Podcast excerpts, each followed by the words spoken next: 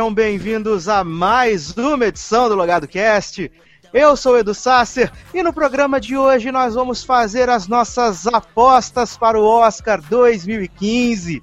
Sim, a maior premiação do cinema mundial está chegando no dia 22 de fevereiro, com a apresentação do Neil Patrick Harris e exibição na TNT no Brasil, com comentários super relevantes de Rubens Evaldo Filho nós vamos assim descobrir os melhores segundo a Academia de Artes Cinematográficas, essa categoria, essa academia maravilhosa, né, que sempre premia os melhores e os mais relevantes do ano. Para poder fazer as apostas juntos aqui comigo, hoje não, esse ano estamos com a economia em recesso, então vai ser em vez de ser leitão, que foram nos últimos anos, o prêmio será dado em bala e juquinha. Nós faremos a grande, a grande, vamos banjar, tá? Serão 100 balas Juquinha para o vencedor das apostas do Oscar 2015. Para poder fazer essas apostas comigo aqui, eu tenho o senhor Léo Chaves. É, vamos começar os comentários desse, dessa edição, é, edição de número 87 do Oscar, que para mim é uma edição boa. Os filmes dos que eu assisti até agora, alguns eu ainda não consegui assistir porque tá complicada a distribuição nas salas de cinema, mas dos filmes que assisti, praticamente todos eu, eu gostei. Eu falo de melhor filme ali, as principais categorias. Gostei bastante, então assim, tá, tá um Oscar bonito esse ano, diferentemente de, de outros anos que tinha uh, uns muito bons e uns que a gente não entendia por que estavam ali. Esse ano tá, tá bem legal, vamos discutir isso daí. E também está aqui senhor Celso Landolfer. Beleza aí, galera. Eu acho que essa é a edição mais interessante do Oscar desde, é, desde muito tempo, desde que eu acompanho o Oscar, então eu estou bem empolgado. É, só para comentar, o Robert Duval é quase tão velho quanto o Oscar, já que ele tinha 84. Então, vai ser um Oscar interessante, assim, vai ter pessoas, vai, vai ser uma premiação bacana esse ano. Muito bem, então ao longo das categorias que nós fomos apresentando aqui, nós vamos é, tocar para vocês as canções originais. A gente vai falar daqui a pouquinho sobre a, a, categoria de canções originais. E ao longo do podcast você vai ouvir um trechinho de cada uma delas. Você também pode visitar o nosso post que está linkado aqui no podcast com o nosso especial de canções originais do Oscar para você ouvir. E na, durante a cerimônia sair cantando todas, né? Tá certo que esse ano a gente não tem rap, não tem Let It Go, então não é tão interessante assim, mas tem Everything is Awesome do, do Lego, né? Que é a música que entra na sua cabeça e não sai nunca mais, né? Tem essa categoria também. De música. Uma porcaria de música, por, por diga-se de passagem. Então vamos começar agora as nossas apostas, começando com as categorias técnicas e começando por melhor mixagem de som, indicados Sniper Americano, Birdman, Interstellar, Invencível e Whiplash. Quem começa com a aposta aqui vai ser Celso. Celso, quem você acha que leva aí melhor mixagem de som? Bom, são, exceto Invencível, quando eu não assisti, os outros quatro estão merecidamente na categoria. Eu não consigo fazer uma aposta, mas então eu vou pelo meu preferido, que foi Whiplash, porque esse filme combina edição de som e edição de uma maneira muito impressionante, assim. O filme consegue te envolver. A edição de som a mixagem de som, junto com a edição de som e edição, trabalham muito, muito bem com a, com a história. Assim. É como se o filme dependesse muito dessas categorias técnicas para funcionar. Então eu acho que o que mais mereceria nesse caso seria o Whiplash. Sniper americano também te deixa muito por dentro da. te deixa muito por, por dentro da, do cenário de guerra. É, também teria um certo mérito. Então, mas eu ficaria mesmo com, com o Whiplash. Interestelar é legal, tem uma mixagem legal mas eu penso aqui no, no, que melhor, no que, no que essa categoria é mais importante pro filme, com certeza tem o Whiplash, então eu fico com, com esse filme, essa é a minha aposta. Também. E você, Léo, quem você acha que leva a mixagem de som? É, então, essa questão do que o Celso falou, de que o Whiplash tem essa dependência do, do som, porque ele lida com isso, é um filme disso. É, realmente fez com que o filme sobressaísse, porque depende realmente. Mas desses, desses que foram indicados, desses cinco que foram indicados, eu não assisti ainda o Sniper americano, não conseguia. É, o Interestelar também não, e nem o Invencível. Eu assisti o Birdman o, o, o Birdman também não falha nisso, cara. Porque é, durante a, a, a né, a, a, o decorrer do filme, que tem um, um, o som de um solo de bateria, em determinados momentos o, o, baterista até aparece, é muito boa, cara. A mixagem do som é bom, a, a, o som é legal, sabe? É, é, ele aparece em horas que, que tem que aparecer, não fica aquela coisa constante o filme inteiro. É, é muito bom também, eu gostei, mas eu vou ficar com Whiplash, porque é um filme que é para isso, foi feito para isso e é um belo filme também.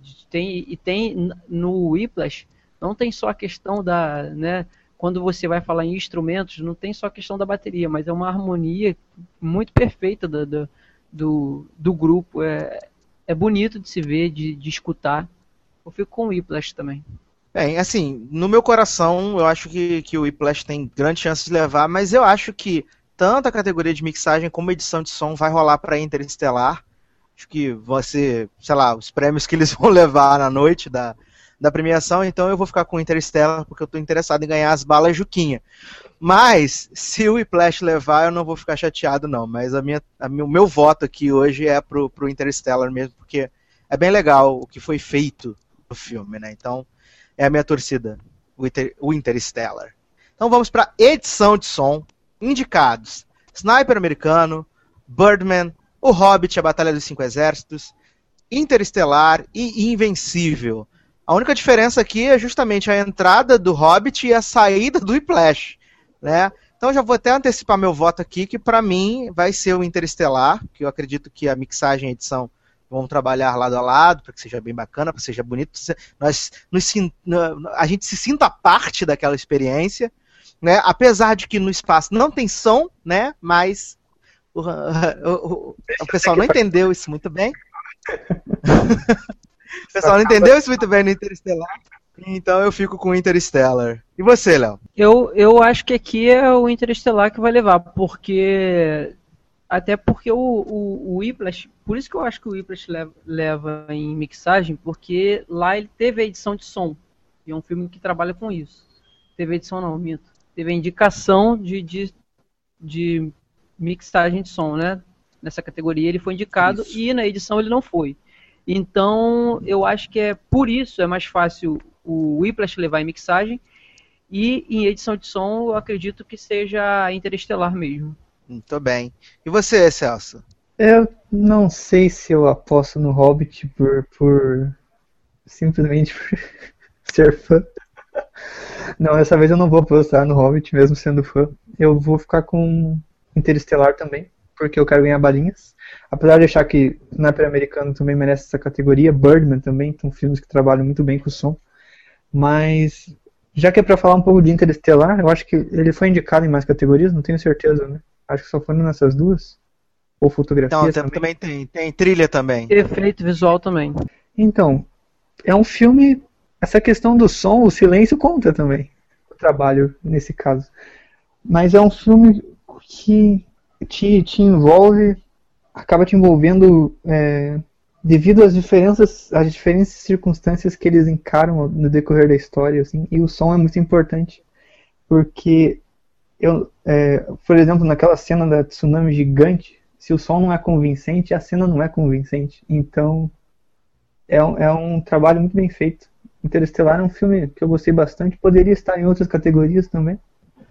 Mas é isso, vou ficar com Interestelar. Hum, não votaria no Hobbit dessa vez, já que a única indicação do Hobbit, aproveito para dizer que decepcionou um pouco. eu gostei, muito do filme, mas. Ah, foi tudo, sei lá. Vamos para a próxima categoria. Então vamos lá então para melhor trilha sonora indicados Alexandre Desplat por Grande Hotel Budapeste, Alexandre Desplat por O Jogo da Imitação, Hans Zimmer por Interestelar, Gary Ashton por Mr. Turner e o Johan Johansson por A Teoria de Tudo. E aí, senhor Celso, melhor trilha sonora de 2015 para você. 2014. Essa é. Teoria de Tudo tem uma trilha sonora muito legal. É uma das coisas Sim. que se destaca no filme. Eu gostei bastante. Em Hotel Budapeste também eles são, são trilhas que realmente estão no espírito da história. Eu não consigo achar, eu não consigo apostar num favorito, mas então eu vou ficar com, meu, com a minha escolha mesmo, que é a teoria de tudo. Eu acredito que foi uma Teoria trilha de tudo que... levou o Globo de Ouro, né? O, o, Teoria de Tudo levou o Globo de Ouro de, de melhor trilha. Sim, é uma, é uma trilha muito interessante. Ela, ela gruda na tua cabeça. Ela, você já começa a associar os personagens a essa música. Então é uma coisa bem legal. Vou ficar com Teoria de Tudo. E aí, Léo, quem leva a trilha sonora? Eu também fico com, com a teoria de tudo. Eu escolho Johan Johansson, né? Esse é o nome do, do homem. Eu assisti, foi o último filme que eu assisti, que eu consegui assistir é, dessa maratona. É claro que provavelmente até o dia do Oscar eu vou, da premiação da cerimônia, eu vou assistir mais algum. Mas o último efetivo dos melhores filmes que eu assisti foi a Teoria de Tudo. Assisti num momento que, assim, bem tranquilo, que tava sem barulho nenhum, deu para apreciar bastante, sabe, o, o, o, som do filme, tudo. E a, a, a, trilha sonora do filme me deixava com os olhos marejados o tempo todo. Não só a trilha, assim, a, o filme me deixava, as circunstâncias. E a trilha, ela ajuda muito isso. Eu gostei demais da trilha sonora de, de a teoria de tudo e eu fico com ela também. É, eu também vou no, na teoria de tudo, apesar de que eu gostaria de ver o Alexandre Desplat ganhar pelo, pelo Grande Hotel Budapeste. Então fica aí uma torcida do coração pro Desplat, né? Até porque já foi indicado várias vezes e não ganhou nada até hoje. Dessa vez duas chances em cinco, né? Ele pode... Exatamente. Ele pode ganhar. Agora, tomara, não tomara. não sei se duas indicações são, valem mais que um Oscar dele, eu não sei. Então vamos para categoria de melhor canção. Indicadas: Everything is Awesome, da Aventura Lego. Go Glory, por Selma. Grateful, por Além das Luzes. I'm Not Gonna Miss You, por Glenn Campbell. Belíssimo filme, que todos viram, só que não. E Lost Stars, por Mesmo Se Nada Der Certo. ai, ai. Aqui, ó, eu vou votar com a, com a razão. Eu acredito que leve o, o, o, o Glory do, do Selma, né? Até porque também levou o Globo de Ouro. Não que o Globo de Ouro seja parâmetro, mas eu acho que ele vai levar, porque a música é bacana, a música é bonita, tem um coral, o Celso botou música para mim ouvir antes do podcast começar. Tem o John Legend, então acho que, que tem tudo para levar, mas eu, eu adoro Everything is Awesome, né? Foi uma música que quando eu, eu vi o Aventura Lego, a música ficou na minha cabeça para sempre. Mas o meu voto aqui é em Glory, né, por Selma. E você, Léo, o que, que você aposta? É, eu aposto em Lost Stars, que eu adorei. A trilha toda do filme, as canções são muito boas. E não é porque tem o. Não, nada disso. Ele é um plus a mais que tem no filme. É, essa, essa música ela tem duas versões no filme, né? Tem a versão cantada por ele, tem a versão cantada pela Kira Knightley. E é muito boa, é linda a música, eu adorei. Eu fico com ela, é a minha, é a minha opção, é a minha escolha, Lost Stars. E, cara, eu preciso dizer, as outras músicas eu escutei também, mas não me causaram nada. A de, a de Selma eu ouvi, né, pra poder participar, mas eu não assisti o filme, eu não consegui assistir ainda, então não sei se ela toca de uma maneira diferente quando você assiste. É, mas o que eu tenho a dizer é que Everything is Awesome, nossa, é tão ruim quanto o filme, cara. Assim, eu não vou dizer que o filme Lego é de todo ruim. Até porque a gente não vai ter oportunidade de falar desse filme porque não foi indicado, então vou falar um pouquinho. Não é de todo ruim, porque realmente me diverte quando começa a entrar a parte de super-heróis, assim, aqueles os outros Legos, é, é legal. Mas o filme é uma história chata, é um filme chato, é um filme que não, não, não, não te, te deixa apegado. A canção é chata, eu não sei por que, que essa canção tá aí. Eu acho que foi, um, foi uma indicação de consolação, e se ganhar vai ser consolação também.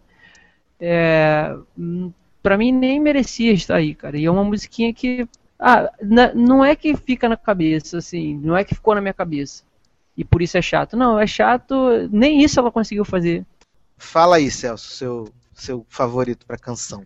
Eu só cheguei a ouvir duas músicas. Eu acho essa categoria eu não sei, essa categoria mais, era mais interessante.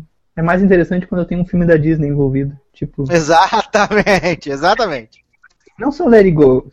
Várias músicas, várias músicas marcantes da Disney ganharam o Oscar de melhor, melhor canção original. Esse ano eu vou ficar com Glory de Selma, também apostando na razão, porque eu acho que vai ganhar. Não seria indicado. A indicação desse filme é um caso interessante de suspeitas de que a academia indica sem assistir, mas tudo bem. É, vamos, eu vou ficar com Glory porque eu gostei da música. Everything is Awesome é grudentinha, é bem popzinho, mas não, não, não. Vamos lembrar que Let It Go é de uma animação e é uma música muito mais legal que Everything. então... e, olha, e olha aí quem voltou. Ele falou mal da aventura Lego e caiu. Uma audição é, é igual quando acontece com o Igor, que começa a falar mal das coisas ele inexplicavelmente cai. É, mas foi, deu pra pegar tudo. Que te derrubou, cara. Foi o Bad Cop que te derrubou. Deu pra, deu pra, deu pra pegar tudo? Foi, terminou onde a minha parte? Ah, o, o, o, seu discurso de ódio por aventura Leco parou na parte que nem para entrar na sua cabeça serviu, porque. Ah, então tá bom. É, então já, já, já fica por aí mesmo. É, ai, ai. Já consegui então... colocar pra fora tudo que eu precisava do filme. Valeu por voltar. Então vamos começar então aqui a, a ouvir as, a, as, indicadas da melhor canção. E eu vou começar justamente com Everything is Awesome, direto do Lego Movie. Daqui a pouco a gente volta. Everything is awesome.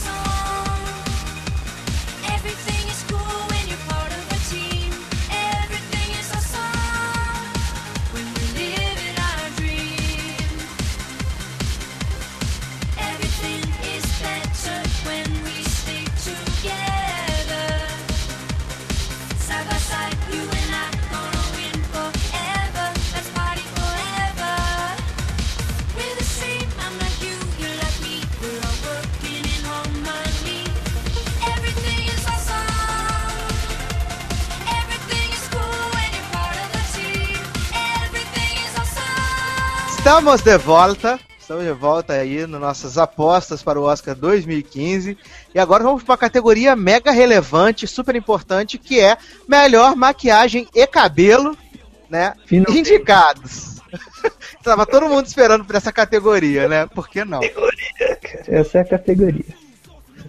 Então vamos lá. Indicados: Foxcatcher, Grande Hotel Budapeste e Guardiões da Galáxia, que na minha ah, opinião é antes, um grande vencedor antes de qualquer coisa, Foxcatcher só foi indicado por causa do nariz do, do Steve Carell, cara. Só pode. Pela carequinha do Mark Ruffalo. Porra, mas não, mas aí tá, né? Uma careca agora. O nariz dele tá um Everest, velho. Não, mas tá bom. Ele, você observa as mãos dele, estão envelhecidas, assim. O Steven Carell tem aquela mão. Não, sim. Ele tá bem. O rosto dele, mas nossa, o, o que eles fizeram com o nariz chega a ser assustador. eu, eu, eu tenho que pesquisar imagens desse. Desse Eagle, como é que era o nome dele que ele se chamava? Eagle. John Dupont. John Dupont. Não, sim, mas ele tinha um apelido dele que era Eagle, alguma coisa. É o Eagle? Golden é, Eagle. Golden Eagle, é. Procurar Cara, depois tá fotos pra ver se ele tinha esse nariz mesmo. Tá igualzinho, eu tenho que dizer, tá igualzinho, tá idêntico, ele tá idêntico ao John Dupont, idêntico, tá muito igual. Assim, Checando é inacreditável. John Dupont.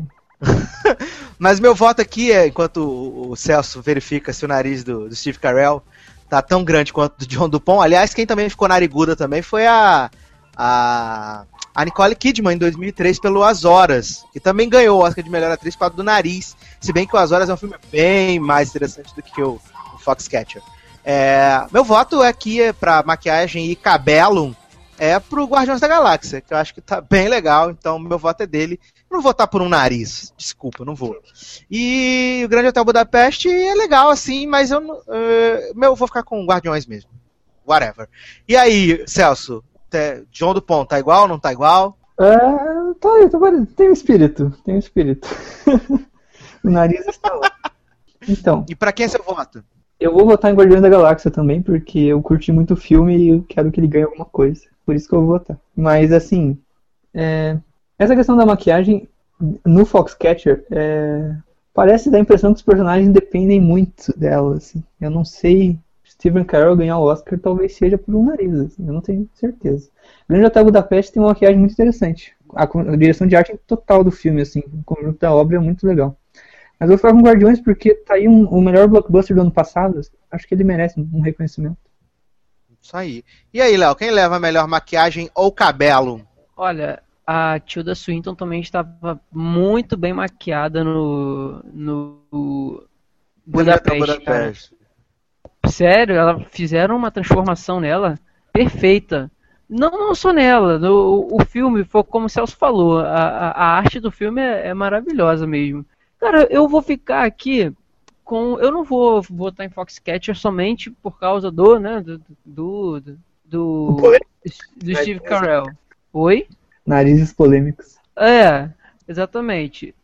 Assim, até porque o, o, o não dá para ver um trabalho de, de maquiagem ou de, de, figurino tão exuberante no, no Shane Tatum, sabe? No, no, no próprio Mark Ruffalo também não dá pra. Só a careca, tem a careca. Mas assim, eu vou ficar com Guardiões da Galáxia. Eu achei muito interessante que não. Esse Oscar, cara, tudo bem que não são categorias principais. Mas tem bastante super-herói na parada, né? Tem, tem os Guardiões, tem X-Men, tem o, o Capitão América. Isso é interessante, eu gosto, cara. É legal. E, e a, a maquiagem dos Guardiões está muito boa. É, tem tem o, os efeitos do, do Groot, tem o. Tem a, a própria maquiagem da. Ai, me fugiu o nome da Mulher Verde, cara. Gamora. Gamora, é. Tem o, o, outro lá também, o esquentadinho. Nossa, tá, tá muito bom a maquiagem do filme. Espero que ganhe, espero que ganhe. Um blockbuster que foi sucesso e merece ser recompensado. Demais desse filme Então vamos lá. A do ano é, é o Groove Tem... dançando.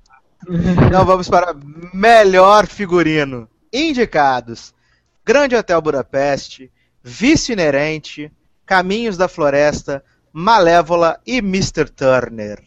É, interessante é que o, o, o Vice Inerente, né, o filme do, do, Paul Thomas Anderson, todo mundo tava achando que tipo, ia ser mega indicado, que o Joaquin Phoenix ia ser indicado a melhor ator, que o Paul Thomas Anderson ia vir diretor, e acabou que, se eu não me engano, essa é a única indicação do filme, eu acho que ele tem roteiro, sei lá.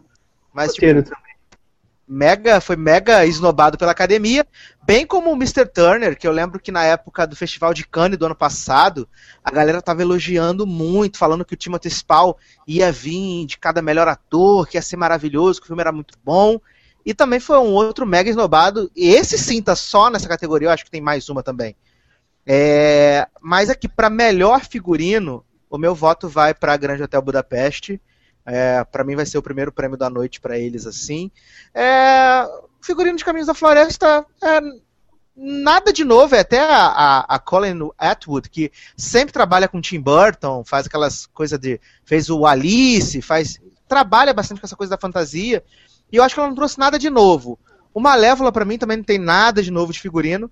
E o figurino mais legal, assim, mais bacana para mim é do Grande Hotel Budapeste. Celso. Eu também não tenho muito o que comentar, mas eu vou sobre essa categoria, mas eu acredito que, entrando no comentário já que eu tinha feito, o Grande Hotel Budapeste sai na frente nessa, nessa disputa, porque todo o trabalho de arte foi muito bem feito. O figurino incluso, assim, cada personagem muito bem caracterizado, de acordo com o que ele é na história, assim. E eu acho que é isso, você, você pensa no filme você lembra do figurino de alguns personagens, assim.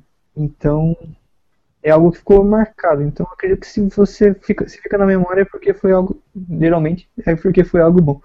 Então, meu voto vai para Grande Hotel Budapeste. E você, Léo? Eu acho que, assim, o figurino da Malévola tá. Nossa, a Julie tá, tá muito perfeita com aquele figurino da, de Malévola. Tá, o filme tá lindo, cara. O filme tá lindo.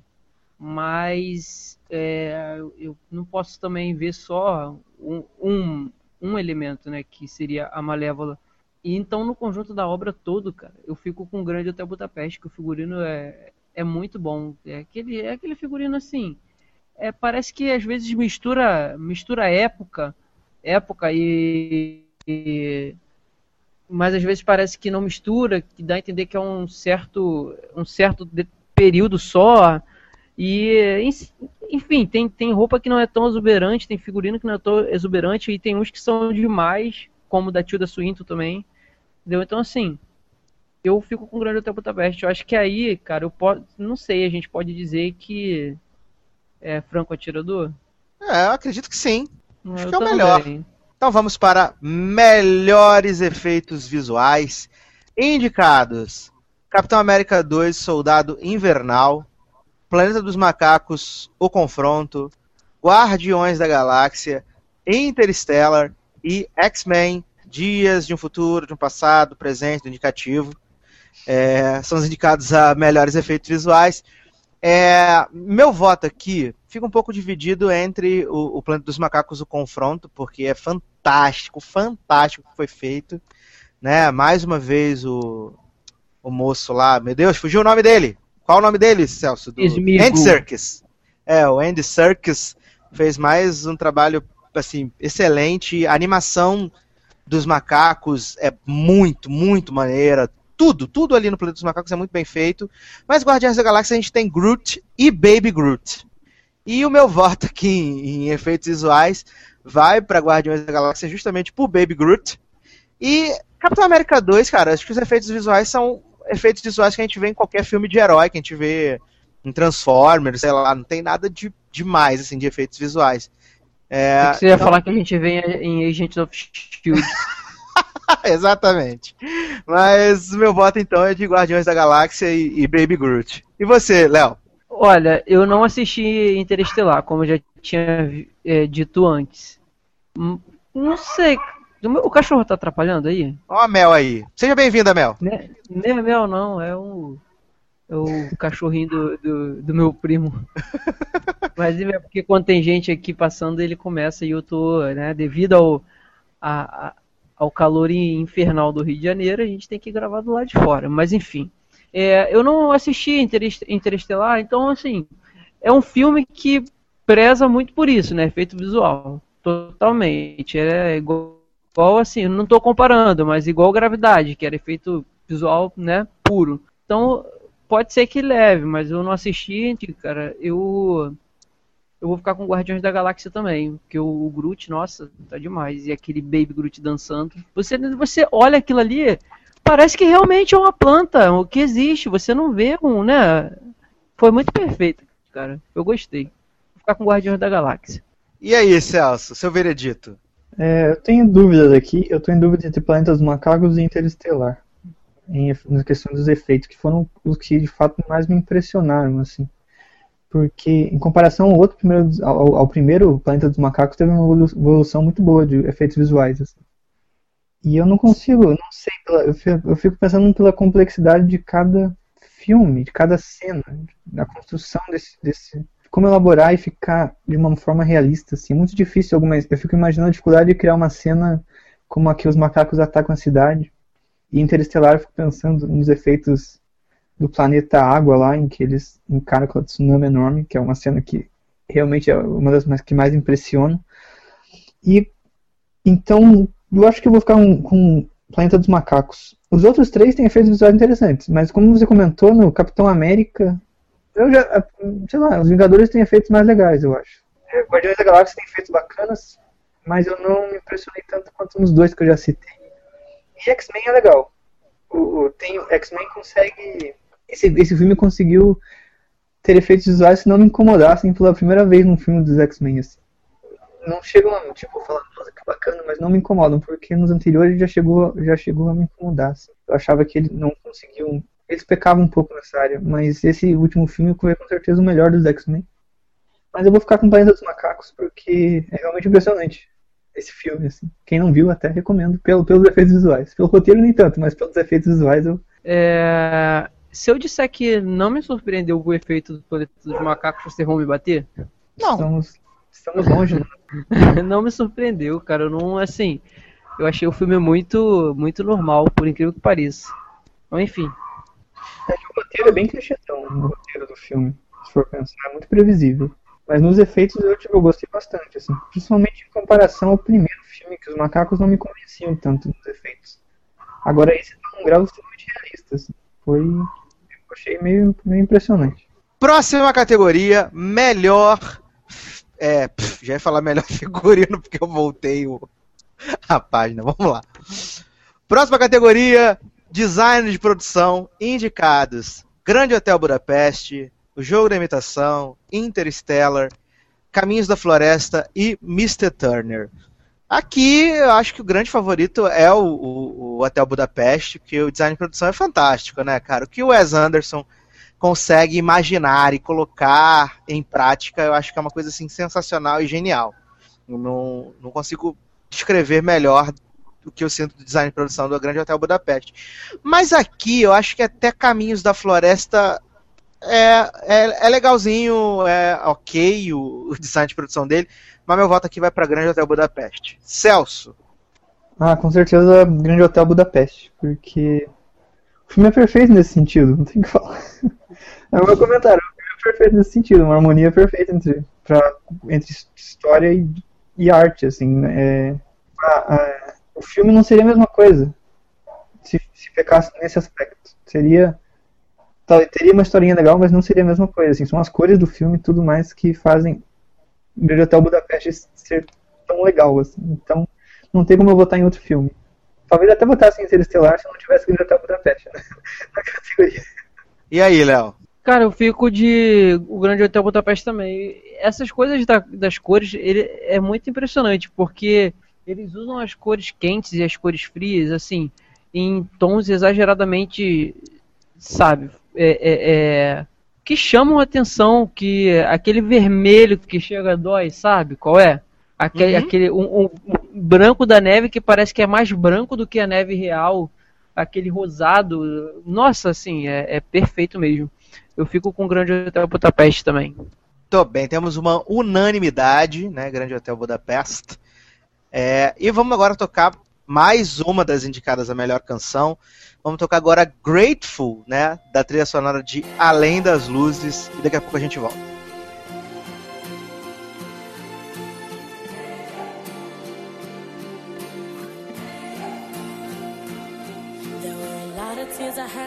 Cry through. A lot of battles left me battered and bruised. And I was shattered, had my heart ripped in two.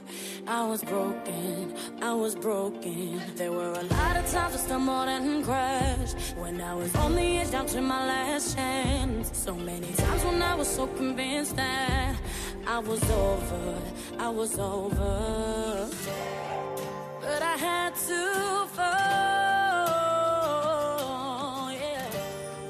Rise above it all. I'm grateful for the storm, made me appreciate the sun. I'm grateful for the wrong made me appreciate the right I'm grateful for the pain, for everything that Estamos de volta com o bolão do Oscar 2015, valendo grande prêmio de 100 balas juquinhas maravilhosas. Você pode escolher o sabor que você quiser. Eu vou querer a, a, amarela tradicional. Desculpa aí todo mundo, é o que eu vou querer. Né? Não quero invenção de moda. E vamos então para a categoria de melhor edição.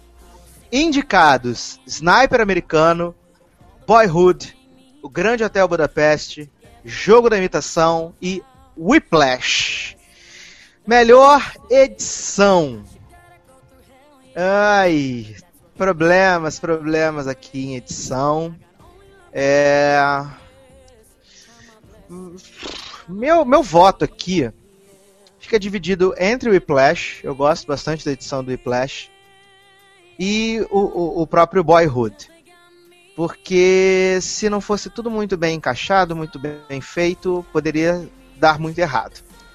Né? Mas aqui eu tenho que escolher alguém, então eu vou de Whiplash, acho que a edição de Whiplash é, é fantástica. Então meu voto é de Whiplash. E o seu, Celso?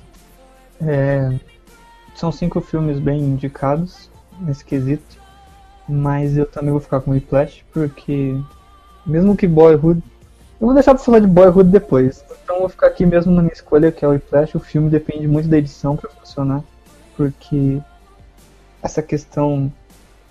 O trabalho, como eu tinha comentado, o trabalho com o som ele entra em harmonia com o trabalho da edição então que é essencial para o efeito que o filme gera nas principais cenas, tanto nas, nas, cenas nas cenas no conservatório quanto na cena final que é espetacular. Então não teria como votar em outros. É o filme nesse quesito que eu achei mais impressionante. É uma coisa que você você já repara na hora que você está vendo o filme. Assim. Você já consegue captar que a edição é fundamental.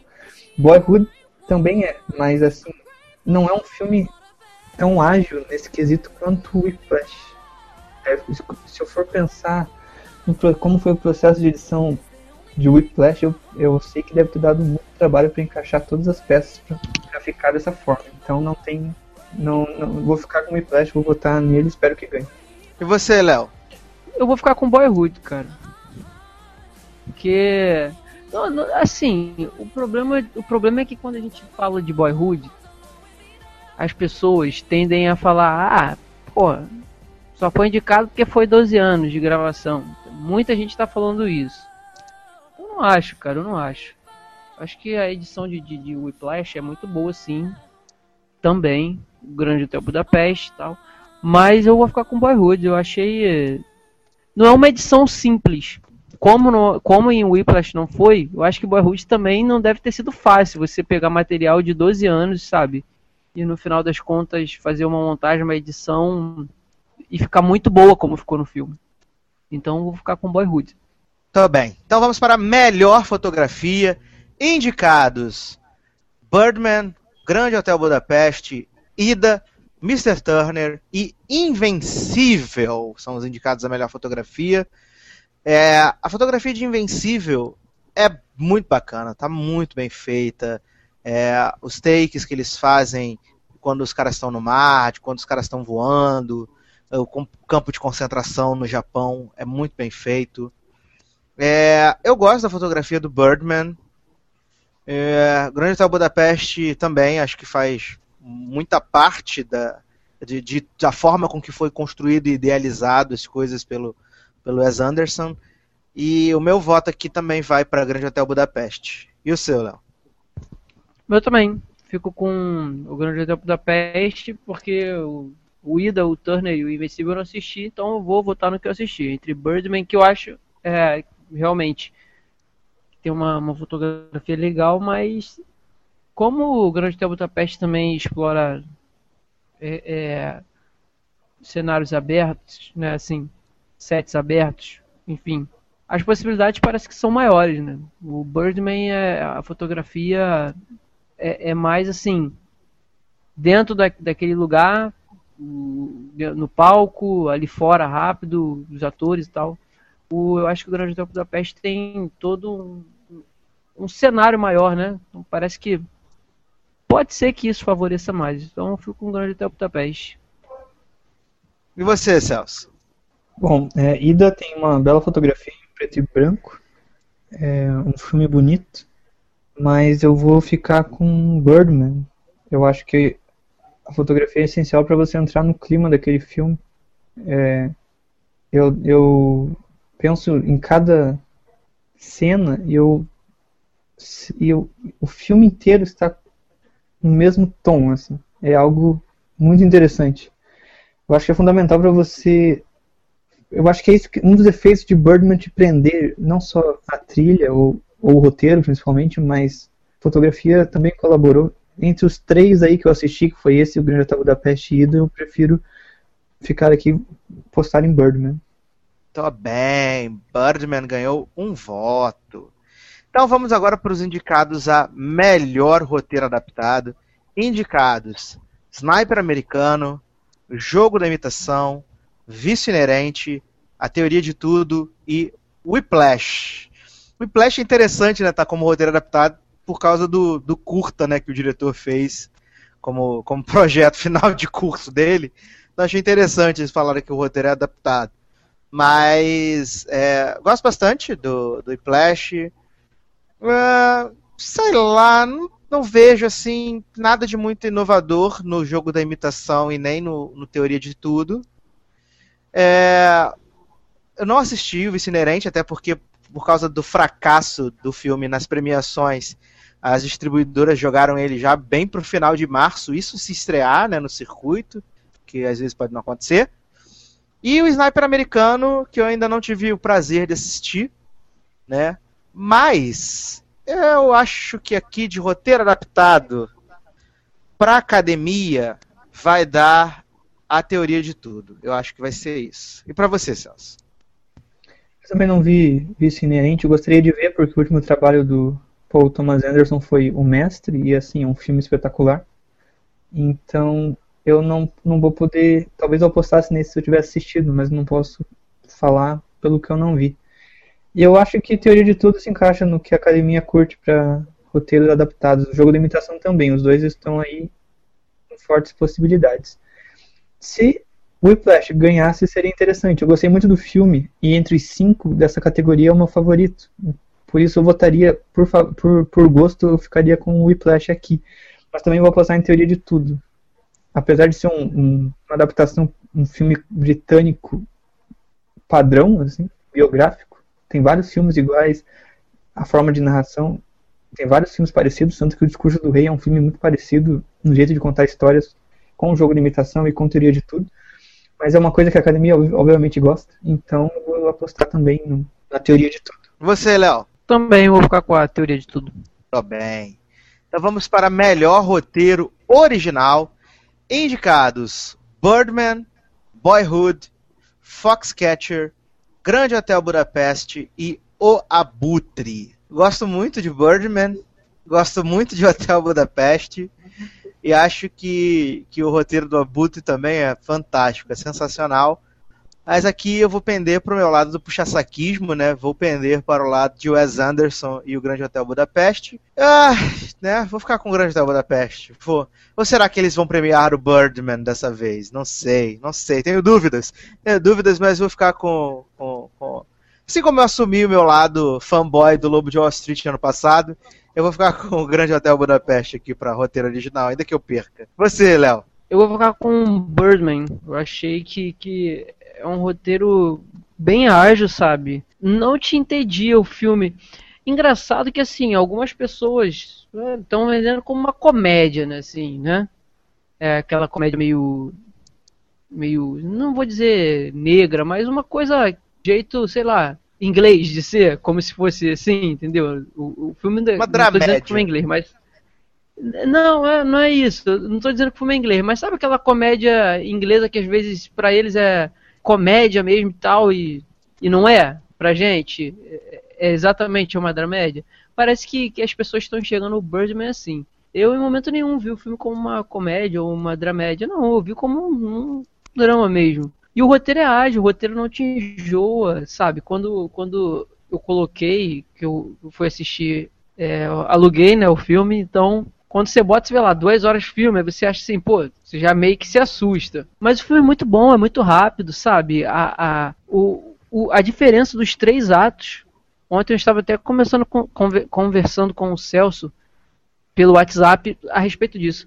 Tem um, o, o filme tem uma, uma uma facilidade de te fazer acreditar numa coisa, depois desconstrói aquilo e faz você acreditar novamente. Que é fácil, é uma sacada do roteiro muito boa. E eu acho sensacional isso. Eu vou ficar com o Birdman. E você, Celso?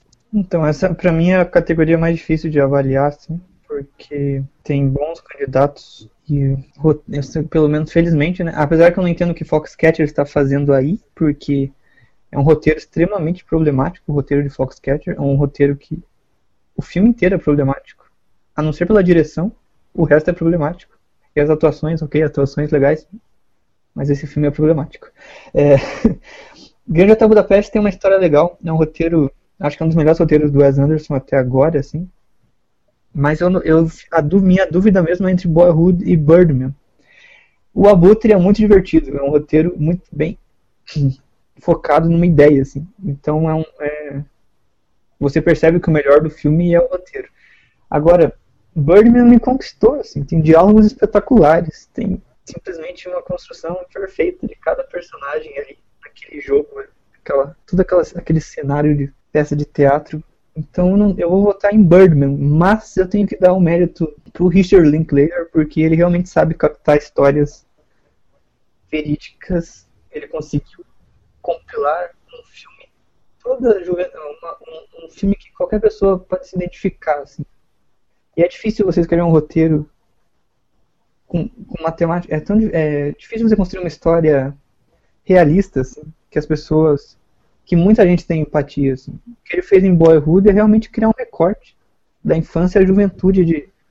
No caso de um menino, mas poderia ser de uma menina, poderia ser de qualquer pessoa. E, e isso cara, é essa, é essa sacada que as pessoas não entendem, cara, de Boyhood, sabia? Que você acabou de explicar. As pessoas falam assim, ah, é um filme muito normal, não tem nada demais, só foi filmado em 12 anos. Cara, mas o filme é isso. É um filme normal que mostra o, o, o, o não é o crescimento, mostra a mudança de fase de um personagem, cara. Sim. É um filme normal, um, mostra uma vida normal, né? Eu acho interessantíssimo isso também. Cada experiência que o Mason passa, muita gente passa. As conversas uhum. com... Quem nunca teve uma conversa com o pai sobre o futuro, sobre o que fazer da vida, sabe? Ou uma... a mãe se destaca principalmente por ter uma vida problemática, ela que mais entra em choque ali com, com o Mason. Cara, é um filme. É, é difícil escrever uma história assim, é muito difícil.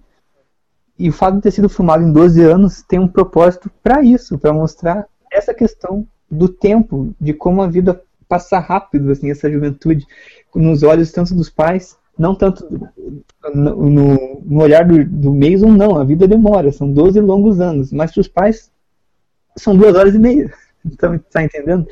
Então é um filme, é muito raro, Boyhood é uma, é, merece os elogios que tem, mas não é um filme comercial, é um filme diferente. Então não é, não é um, não é, não vai apresentar uma coisa espetacular, vai apresentar tipo, a vida como ela é, poderia dizer assim, ou como ela tende a ser.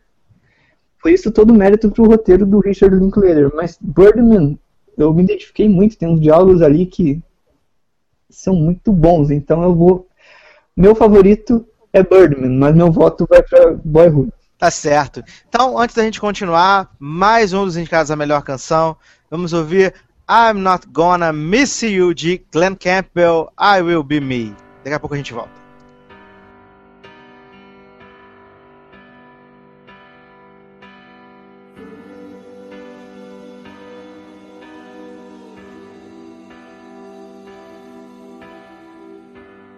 I'm still here, but yet I'm gone. I don't play guitar or sing my songs. Never defined who I am. The man that loved you till the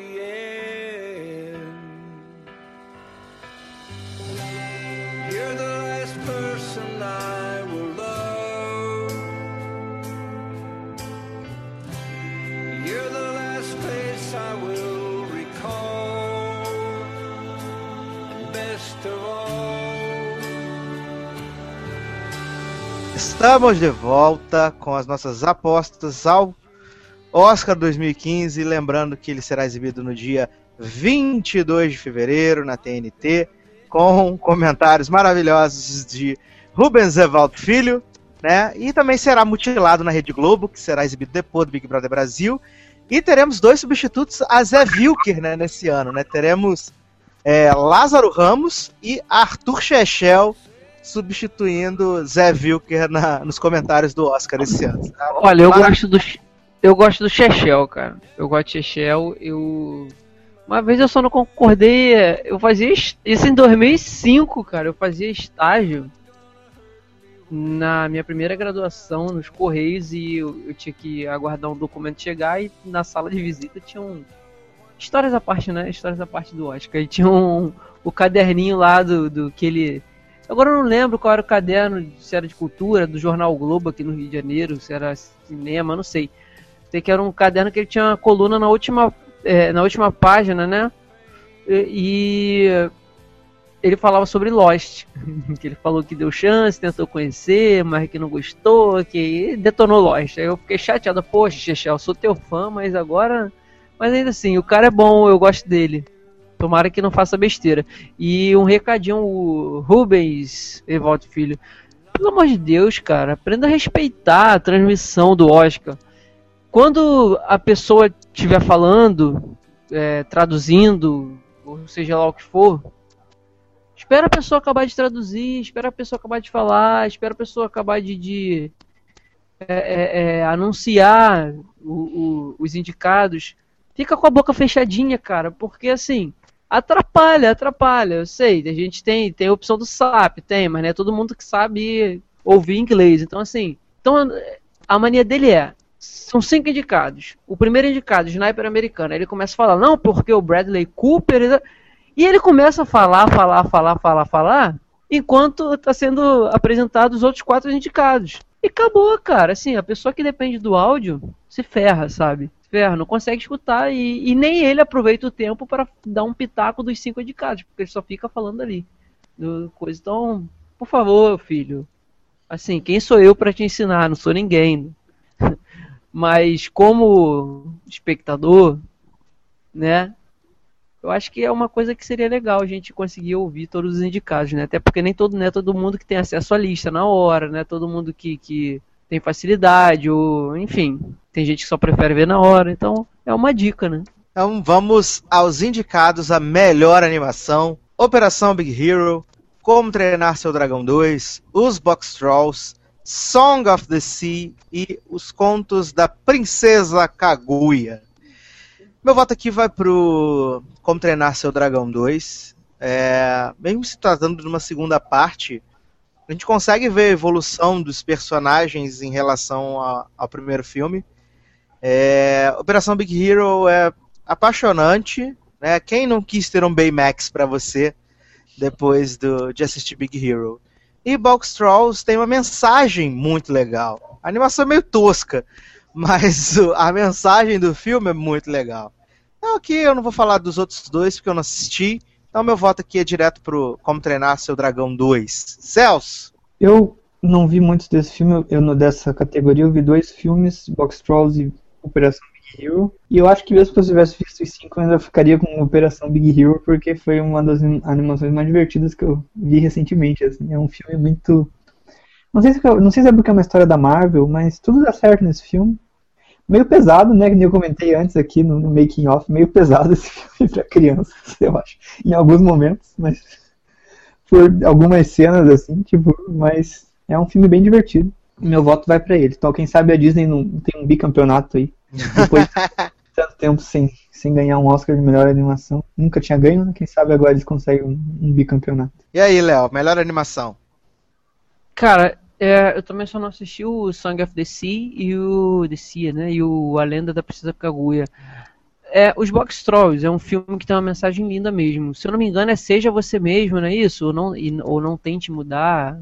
Ou, ou ou então, é que, sério, tem um tempinho que eu assisti, então eu não lembro. Ou é só quem.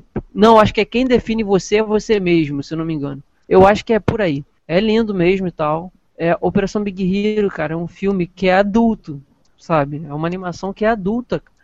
E tem. O que me encantou no filme é que é uma história de amor, cara. Uma história de amor, sabe? Não amor, assim, romance. Um amor de família, amor de amizade. É, e tem traços japonês, de desenho japonês, de anime japonês, sabe? É muito legal isso. Foi, foi é muito bonita a história. É, por várias vezes na, na sessão eu quase chorei. Só que como treinar seu, seu, seu Dragão 2 é um filme que geralmente as continuações as pessoas não esperam muito. Mas isso que o Eduardo falou, cara, que acontece no filme. Você vê a evolução, a história é tão boa quanto a primeira, é tão importante quanto a primeira, é tão emocionante como, quanto a primeira, sabe? E, e talvez até mais pelo fato assim do, do, da morte que acontece, né? No, no... Cara, eu vou falar porque assim é um, é um, é um podcast de Oscar, a gente está falando de filmes, então se a pessoa não assistiu nenhum desses filmes, é assim, infelizmente, a, a morte do, do pai dele é uma coisa que a princípio você fala, ah, a relação com o pai dele não era assim, das melhores e tal, melhorou e tal, mas ainda assim você viu o pai dele como aquele viking brutamonte, você acha que né, ah, é uma morte, mas não, é uma morte que é pesada também pra gente, pro, pro, pra quem tá assistindo o filme. E a relação, sabe, é linda, é maravilhosa. É... E eu espero muito do terceiro filme o terceiro filme, se o, se o 2 teve essa evolução de personagem, sabe? De, de amadurecimento, imagina o 3, que ele já vai estar tá adulto, né? Assim, já não vai estar. Tá, o primeiro ele era criança, o segundo ele era um jovem, né? Um jovem, não adolescente, mas um jovem já maduro. E o terceiro ele vai, pô, é adulto mesmo, que é, é vai ter que assumir o lugar do pai dele. Então eu também espero bastante do 3. E é difícil você ver isso em continuação, não é toda continuação, se, seja ela animação ou não, que tem esse poder de cativar, de, de, de, sabe, de ser boa mesmo de verdade. Então, entre esses três que eu assisti, os três são muito bons. Eu me surpreendi demais com os Box Trolls. E, inclusive, me surpreendi também com Festa no Céu. Eu achava que deveria ser indicado. É lindo o filme, mas não foi, infelizmente. Como, se a Operação Big Hero ganhar, eu vou ficar satisfeito também. Mas o meu voto e meu coração todo é pro Como Treinar o Seu Dragão 2. Tô bem. Então, vamos fazer aqui um, um, um breve comentário. Não vou nem fazer apostas do, o candidato a melhor documentário, porque a gente não, não assistiu nenhum deles, mas a gente sabe que está aí é, concorrendo o Sal da Terra, né, que é uma coprodução que o Brasil faz parte, e onde fala do, do Sebastião Salgado, né, e a torcida é grande, né, para que o Brasil seja representado de certa forma na premiação. Então acho que fica aí a, a torcida, né, Celso? Pois é. Cara, eu, eu... o Brasil, né, vale lembrar, é parceria ali com a Alemanha, mas assim seria algo interessante. Em tempos em que a Argentina está aí, né, com relatos selvagens, é interessante o Brasil, pelo menos, participar de alguma forma do Oscar. Eu sou contra. Sabe por que eu sou contra? Porque hum. o Brasil é aquele país que, assim, infelizmente, às vezes qualquer coisa tá boa. A gente sabe que o, o cinema brasileiro não passa por um momento bom há muito tempo. E se esse documentário ganhar, a primeira notícia, a primeira manchete vai ser Brasil ganha um Oscar. Vai ser mais ou menos isso, entendeu? Eles vão, sabe que é uma coprodução, né? Assim, não é só Brasil, mas vão usar isso, entendeu? Vão usar, então vão, vão fazer mais do que deveriam. E isso pode até acabar atrapalhando. Eu vejo como isso que isso pode acabar atrapalhando, cara. Porque o país precisa acordar para essa questão de cinema, sabe? A Argentina é um, é um belo exemplo são muito bons, cara. E eu, o Brasil assim, precisa levantar que... para isso daí. Eu particularmente acho que o Brasil tem, tem tido uma produção de filmes bem bacana, tem, tem filmes bem interessantes, mas o que acontece? É, eles ficam meio sufocados se eles não fazem parte do, do, do que é comercial pela Globo Filmes, né? Que são as Globo Chanchadas, os filmes de comédia ou os Favela Movies. Mas a gente teve uns filmes bem interessantes aí. A gente teve o Tatuagem, teve o Hoje Eu Quero Voltar Sozinho, tem o Amor Plástico e. Oh meu Deus, fugiu o, o último nome do filme, gente. Mas fugiu. Cara, acho eu entendo. Acho que é a, a, a, produção. Mas é porque não chega no grande, no grande circuito, sabe? Tá, e... ainda assim, em 10 dedos você consegue colocar os filmes do, de produção nacional que realmente são, são bons e, e não tem possibilidade, não tem oportunidade no, no, no circuito. Não dá para botar em 10 dedos, talvez até menos. Sim, mas a gente fala do. Ah, porque a Argentina produz filmes maravilhosos. Não, porque só chegam no Brasil os filmes que são bons da Argentina. A gente não vê a quantidade de merda que eles produzem e não chega, sabe? Eu acho que a gente acaba nesse lado. Eu não sou grande defensor do cinema brasileiro, mas aqui acho que me cabe fazer um pouquinho do papel do advogado do diabo acho que a gente acaba é, jogando o Brasil um pouquinho para baixo, porque a Argentina está concorrendo ao Oscar. Ok, a Argentina está concorrendo ao Oscar. Mas quantos filmes a Argentina produziu que não foram tão interessantes quanto Relatos Selvagens? Entendeu? Acho que o Brasil produz, produz, bons filmes, mas também tem aquela coisa. Na hora do, do país escolher o representante para poder chegar ao Oscar, acho que muitas vezes vai do lobby e acaba se não escolhendo um filme correto. Tipo, a gente já teve o filme do Lula sendo indicado para concorrer ao, ao prêmio de, de, estrangeiro e coisa e tal. Acho que falta um pouco de critério na seleção. Mas que o Brasil produz bons filmes, acho que produz, tipo, Som ao Redor, que foi um filme que fez muito sucesso lá fora. Porque nem tudo é, é Globo Chanchada e, e Favela Movie. Então acho que, assim, o Brasil produz coisas boas? Produz, mas também produz bastante coisa ruim, assim como acontece em sim, todos os países. Nem todo mundo produz só coisas boas. Sim, é mas, mas. Pra gente só mas, chegam as coisas boas. Mas a proporção, cara, é muito maior. Esses filmes, olha só, você pega aí, é, é claro que é interessante para eles.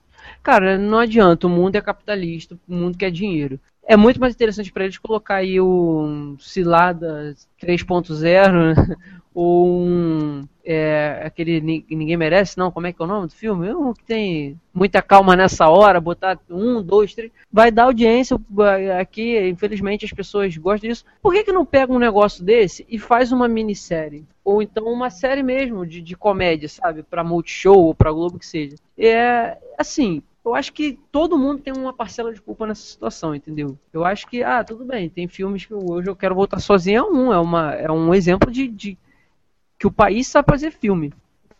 Mas por que, que isso não aflora mais, entendeu?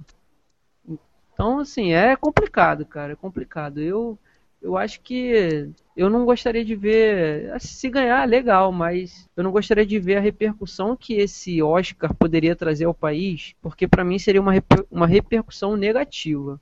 Assim, é, em termos de me melhora ou de mudança, entendeu? Repete, repete, porque Posso, falhou, falhou. Depois você falou assim, assim, não sei o que, falhou, Léo. O que, que eu falei? Foi esse seu encerramento. Uma repercussão não, negativa, não. assim. Uma repercussão negativa, deixa eu lembrar. Então, cara, eu esqueci o que eu falei. Ah, tá. Eu acho que é a parte da parcela de culpa, eu já falei isso? Hum, já. Ah, cara, então não lembro. Encerra onde eu parei. perdi, tá. o, perdi o raciocínio. E, e aí, Celso? Por favor, argumente. Eu acho que é uma questão bem complicada, mas a, o principal ponto é a diferença entre o cinema comercial argentino pro nosso, assim. Porque filmes como Relatos Selvagens fazem sucesso lá, fazem muito sucesso. E aqui o que faz sucesso é comédia. Então é complicado. E também existe uma coisa, lá não tem Globo. Lá existe todo um projeto para produção de filmes. Eles produzem menos que a gente, mas eles produzem bem. Então, assim, com certeza a Argentina tem filmes ruins, mas eu acho que são menos em menor escala que os nossos, assim. E a questão é que a gente dá muita atenção para comédia, o público geral. Tem que abrir espaço para o circuito alternativo, mas é difícil, porque eu tenho certeza que nós temos filmes tão bons quanto Relatos Selvagens, mas eles não vão para o circuito comercial, eles não aparecem, eles só vão para onde? Para festivais isolados em lugares distantes. E aí tem o que o Edu falou, o critério de seleção para Oscar para mandar o filme para o Oscar, tem que passar lá para uma por uma comissão do governo que vai avaliar os filmes e daí se eles mandarem certo, se eles escolherem o melhor filme mesmo do ano, quem sabe tem chance lá. Chegando lá, tem a questão tudo de um grande logo em cima desse filme. Quero lembrar a Cidade de Deus. Cidade de Deus foi distribuído nos Estados Unidos pela, Einstein Company. Tipo, os caras são os melhores do gênero em lobby pro Oscar. Basta ver jogo de imitação com nove indicações. Então é bem difícil. Ah, simplesmente acho que a Argentina cria filmes com histórias universais, assim. Para quem viu Relatos Selvagens, qualquer um entende Relatos Selvagens pode passar, se aquele filme passar no Japão, passar no, no, Irã, passar nos Estados Unidos, passar aqui, todo mundo vai entender aquela história. Agora tem filmes brasileiros que são muito específicos daqui, e as pessoas não vão entender tanto essas as, as, algumas coisas daqui no cenário geral, assim. Eu lembro daquele filme que ganhou a Palma de Ouro em 66, eu acho que foi o Pagador de Promessas, e aquela história. Aquele filme, mesmo tendo coisas, sim, exclusivas aqui do Brasil, a história era muito universal, qualquer um podia entender o que estava acontecendo ali. Eu não sei se todo filme brasileiro consegue essa universalidade, assim. Talvez seja isso o problema, porque Relatos Selvagens é uma história universal, qualquer um pode entender. É muito bem escrito. Então, acaba surgindo essa, essa, essa diferença. Mas eu realmente acredito que existem filmes muito bons aqui no Brasil. O problema é realmente entrar no circuito comercial. É ganhar atenção quando tem 500 comédias e continuações de comédias, Globo Filmes cobrindo tudo que é as salas quando o quesito é, é filme, filme nacional. Já não basta ter que brigar por espaço com superprodução e com blockbuster, ainda tem que brigar por espaço com esses filmes. Então é uma questão bem difícil. Então, assim, não é questão se o cinema brasileiro é ruim ou não. Eu acredito que tem coisas boas e coisas ruins, que nem o Edu falou, como em qualquer cinema. A questão vai além, assim, são politicagens, burocracias, essas coisas atrapalham bastante. Mas, caso o Brasil, eu realmente não consigo, não vou, se o Brasil ganhar, chegar, se o filme do Sebastião Salgado chegar a ganhar um Oscar, eu realmente não considero um Oscar para o Brasil. Pelo menos ao meu ver, não vai ser acreditado ao Brasil, tanto que outros filmes que já venceram o Oscar em tempos passados tiveram coproduções brasileiras e não venceram. E não, e não foi acreditado ao Brasil, foi acreditado ao filme, ao país com maior, o, o maior responsável pela produção.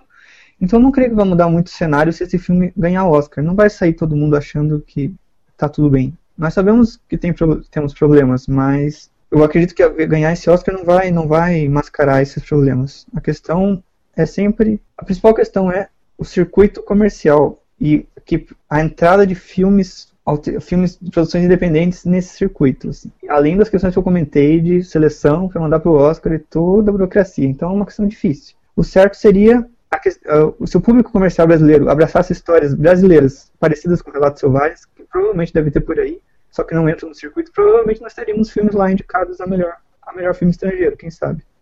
Mas essa, então, mas essa é a minha opinião, assim. Não vou me prolongar muito.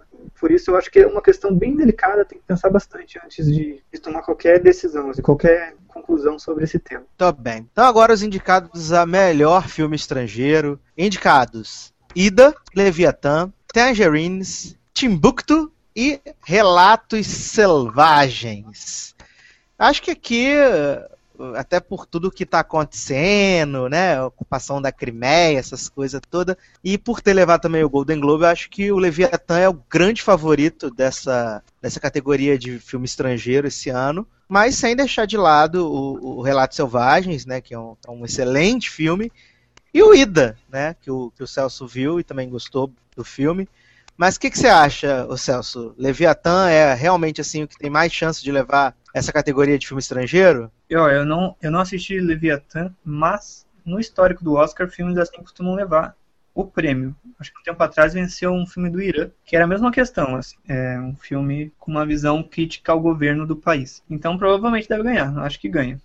Na, na minha opinião, eu, eu premiaria Relatos Selvagens, que é um filme muito bacana, muito divertido, totalmente humor negro, mas assim, é, você não consegue ficar indiferente a esse filme. Já Ida é um filme clássico europeu, bem sensível, uma história bem humana, assim, mas eu não. Parado Relatos Selvagens, eu ainda preferia o filme argentino. Mas aposto no Leviatã, porque Oscar nem sempre é só arte, às vezes é política também.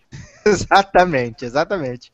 E aí, Léo, quem leva melhor filme estrangeiro? Tipo Argo, né?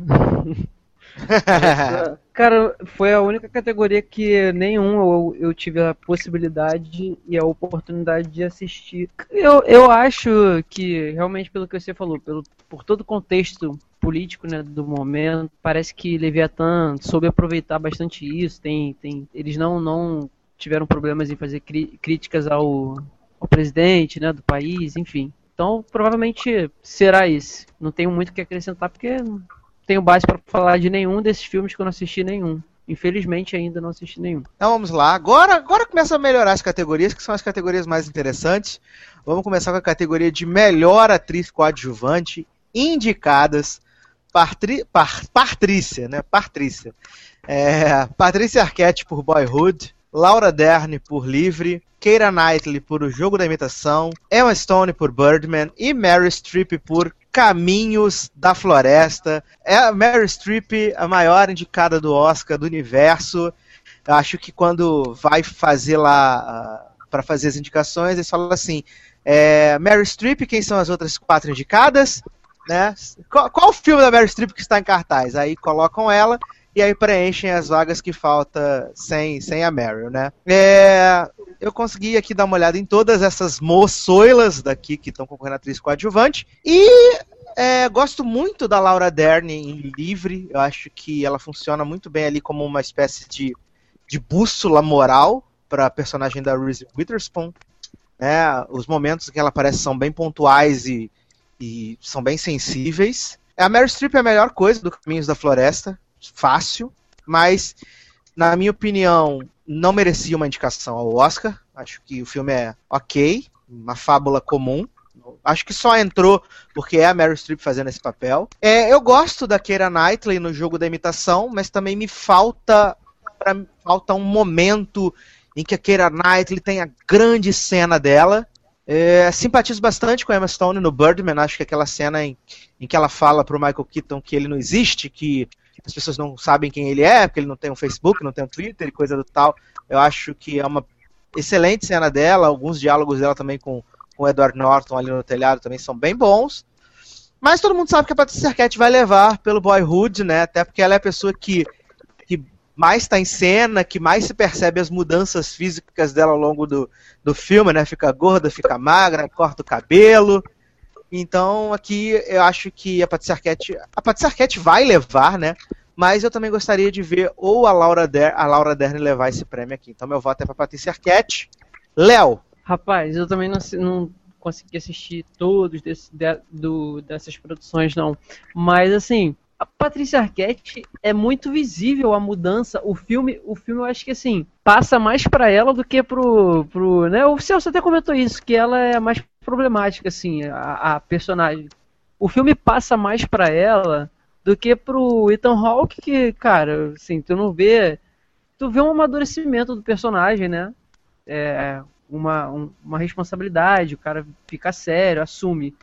As crianças, né, que vão é, o caminho natural da vida, mas ela, cara, ela é problemática também, sabe? Ela, ela é o, ela é o, o a coluna do filme que é coluna e pode desmoronar a qualquer momento, e desmorona e depois volta de novo e tem relacionamentos complicados. Assim, ao, ao a, olhando bem assim de, de, de fora, assim, sem um olhar muito crítico, é uma coisa que é um papel normal. Tá?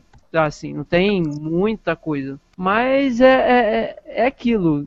Ela é fundamental no filme, porque eu acho que você percebe mais a mudança dos 12 anos por conta dela do que por conta do, do, do, próprio Mason, entendeu? Só que eu fiquei muito louco com a interpretação da, da menina Stone em Birdman. Ela, essa cena aí que você falou, que você descreveu, do, dela discutindo com o pai, você não é ninguém, você não é nada ela meio que personifica a voz da mente dele, sabe? Assim, uma coisa que a voz sempre falou para ele, que você é ridículo, você não precisa disso e tal. Ela personifica isso, cara, como filha. E deve ser. Foi uma cena intensa, porque é duro o cara ouvir aquilo ali, você sente pena do cara, é, mas ao mesmo tempo ela tá certa. O cara tem que, se ele quer ser o que ele quer, ele sabe, não pode depender só daquilo ali. Ele é um ator, cara. Ele quer se desvencilhar daquele papel dele, ele tem que apelar também pra mídia. Enfim, eu gostei dela. As cenas dela com, com, com o Edward Norton são intensas também. Eu sei, cara, que a, a Arquette vai ganhar, mas eu vou ficar com a Emma Stone. Tudo bem, temos um corajoso na, na roda. E você, Celso? Ah, eu vou votar na Patrícia Arquette, porque aqui, aqui é uma dos prêmios mais previsíveis da noite, mas eu concordo, a atuação da Emma Stone foi muito legal. Em Birdman, ela está amadurecendo bastante e quem sabe surja no futuro algum Oscar para ela. Quem sabe não é o começo de uma carreira de indicações. É, a Laura Dern, de fato, como o Edu falou, aparece é, é uma é de fato uma atriz coadjuvante muito bem colocada nessa função. A Kira Knightley também nessa função de, de atriz coadjuvante, ela, mas ela não não não tem força, essa é a verdade, não tem força. Ela é uma atuação bem delicada, assim. Ela não, elas existem atuações coadjuvantes no jogo de imitação mais interessantes que a dela. Então acabam, eu não sei, acho que ok, a indicação, beleza, mas não sei se eu não, não, não entendo muito bem essa indicação. Eu ficaria mesmo entre a Patricia Arquette, ela é a, a, personagem mais profunda de Boyhood, a mais complexa. E a mãe, né? Não tem nome o personagem, é a mãe. Então eu vou ficar, vou apostar nela, mas com mas também valorizo muito a Emma Stone, gostei bastante da atuação. É isso aí. Então vamos lá para a categoria de melhor ator coadjuvante. Indicados: Robert Duval por O Juiz, Ethan Hawke por Boyhood, Edward Norton por Birdman, Mark Ruffalo por ou Mark Ruffalo, fale como você quiser, por Foxcatcher e o J.K. Simmons por Whiplash. Aqui é mais ou menos igual a Patricia Arquette, né? A gente tem o franco favorito que é o, o J.K. Simmons, que levou todas as premiações que ele participou. É, eu acho que ele imprime uma intensidade pro, pro professor, pro Fletcher, que é uma coisa assim soberba, sabe? É uma coisa inacreditável. É um cara que consegue transitar muito bem entre ser uma pessoa muito delicada quando se trata a respeito da música, de brincar com a filha do, do amigo e coisa e tal, mas também consegue ser uma pessoa muito dura quando tá ali ensaiando seus músicos e cobrando e coisa e tal. Então acho que isso é muito legal, essas nuances que o J.K. O J.K. Simons consegue dar pro, pro Fletcher no filme. O Mark Ruffalo é o cara do amor, né? Acho que a atuação dele, para mim, se a gente tivesse que encaixar assim, seria meio que a Kira Knightley no, no jogo da imitação. É uma parada bem discreta e que eu, assim, de boa, eu não consigo entender o porquê dessa indicação. É, o Robert Duval, eu acho que é muito mais uma indicação por tudo que ele fez do que por o juiz ser um grande filme, que ele não é. É um bom filme, mas não é um grande filme. É, acho que é, o Ethan Hawke ele, ele tem bons momentos no, no Boyhood, mas ele é completamente esmagado pela Patricia Arquette, como a gente já falou anteriormente. E o Edward Norton é um cara que rouba a cena facilmente no Birdman. É um cara que, que é, ele está interpretando ele mesmo, porque o pessoal que conhece o Edward Norton fala que ele é chiliquento nesse naipe aí, igual quando ele estava envolvido com as gravações do Incrível Hulk, que queria mudar o roteiro, fazer acontecer, querer dirigir. Ele é bem desse jeito que ele, ele fez ali no filme, mas eu acho que é uma excelente interpretação. Acho que são os meus favoritos, né? O Edward Norton e o J.K. Simons, mas aqui a gente sabe que vai levar o, o J.K. Simons pelo Whiplash. E aí, Celso? É, essa categoria tá mais interessante, mas é isso que você falou, a vitória do J.K. Simmons é inevitável, assim, o cara é um monstro na atuação. E o personagem é um monstro também. é incrível, assim. E tem a, é incrível a explosão, a cena em que ele joga bateria no, no, aluno e a cena em que ele conversa no bar. Cara, são extremos, assim, em que ele fala a pior coisa que alguém pode dizer pra uma pessoa é bom trabalho. Cara, ah, o personagem é completo, assim, é muito foda. Opa, não sei se pode falar palavrão no podcast. Ainda pode, enquanto nós estamos sendo patrocinados. Beleza, é. então, é, é para ele esse Oscar aí, já tá feito. O Edward Norton é um dos meus atores favoritos, ele realmente rouba a cena, o cara é tipo, na, muito seguro na atuação, muito divertido a atuação dele. Um dos melhores momentos de Birdman é com ele, quando ele quer transar com a, com a atriz no meio da cena. é muito bom, cara, essa cena demais. E o Robert Duval, cara, eu gostei da atuação dele. Ele tem 84 anos, como eu falei no começo, assim. Ele, veteranaço, ele é mais velho que todo jurado daquela academia. Então, isso. Mas eu não acho que isso favoreça alguma vitória para ele, porque ele já ganhou o Oscar, é a sexta indicação, ele não é um novato ali. Então não vai ter aquele papo de Oscar de reconhecimento, porque ele já tem o um Oscar, ele já foi reconhecido. E as outras atuações, eu gosto do Ethan Hawke, mas ele tem momentos interessantes, mas com J.K. Simmons e com Edward Norton acaba sendo uma atuação não tão impressionante assim. J.K. Simmons consegue ser o ator coadjuvante que rouba a cena completamente, diferente do Edward Norton que a cena quando aparece, mas não é o ponto central do filme assim. Então não, não tenho dúvida de que o Oscar vai pro J.J. Jameson. verdade, verdade. É... E aí, Léo, quem leva melhor ator coadjuvante? Vamos lá.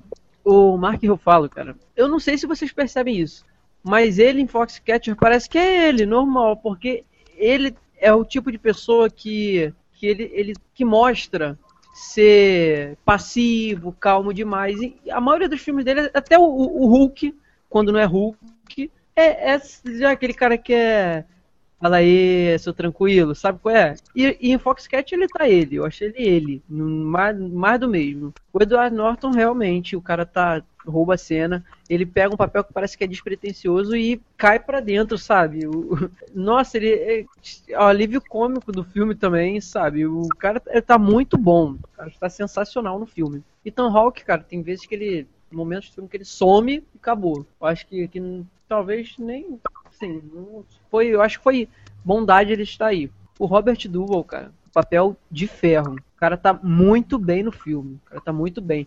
A cena dele no banheiro, que ele, ele né, ele tem um problema e, e, Ah, ele se caga todo lá, né? E tem o. E o Homem filho vai ajudar, o Homem de Ferro vai ajudar. Aquela cena ali é sensacional, cara. É sensacional aquela cena ali, sabe? É... Mas não tem como tirarem o prêmio do J.K. Simons. É um personagem que te dá raiva, te dá ódio, te dá vontade de, de, Você fica assim, cara, como é que esses alunos dão, não dão um soco na cara dele, cada um, sabe? Você vê que é, ele diz que isso é para deixar cada vez melhor, para você ser o melhor, mas não é, cara. Acaba que não é, é maldade dele mesmo, sabe? Porque é, na vida você vê que existem pessoas que alcançam o, o topo sem precisar passar por um negócio desse, sem ter uma pessoa assim na sua vida. Então, ele, ele faz um personagem que é nojento. É, e ao mesmo tempo que é nojento, ele se finge de passivo quando tá fora das salas, tá fora daquele ambiente. É como se fosse bipolar, assim, sabe? Mas não sendo bipolar, são duas personalidades. São duas, duas pessoas no corpo de um. E ele interpreta muito bem as duas. Cara, ele tá sensacional no filme. Sensacional.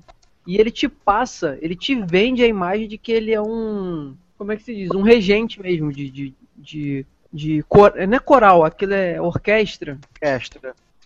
É, de jazz, né? Ele te vende o personagem. Você não vê o J.K. Simons, você vê um professor realmente que é bully, cara. E, e quem já passou por isso, independente se foi é, em trabalho, escola, sente na pele isso no filme, sabe?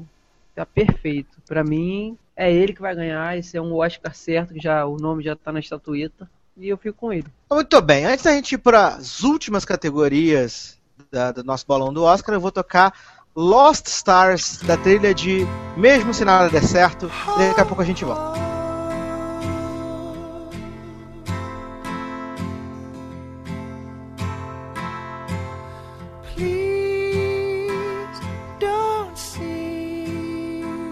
Just a boy caught up in dreams and fantasies.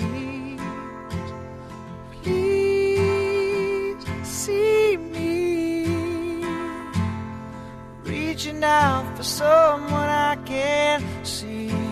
Take my hand, let's see where we wake up tomorrow. Best laid plans, sometimes it's just a one night stand. I'll be damn Cupid's demanding back his arrow.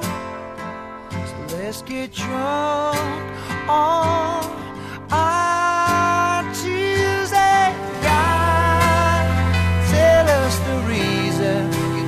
Estamos de volta para o último bloco dos nossos indicados ao Oscar. E agora a gente vai começar com a categoria de melhor atriz indicadas. Marion Cotillard por Dois Dias, Uma Noite, Felicity Jones por A Teoria de Tudo, Julianne Moore por Para Sempre Alice, Rosamund Pike por Garota Exemplar e Reese Witherspoon por Livre.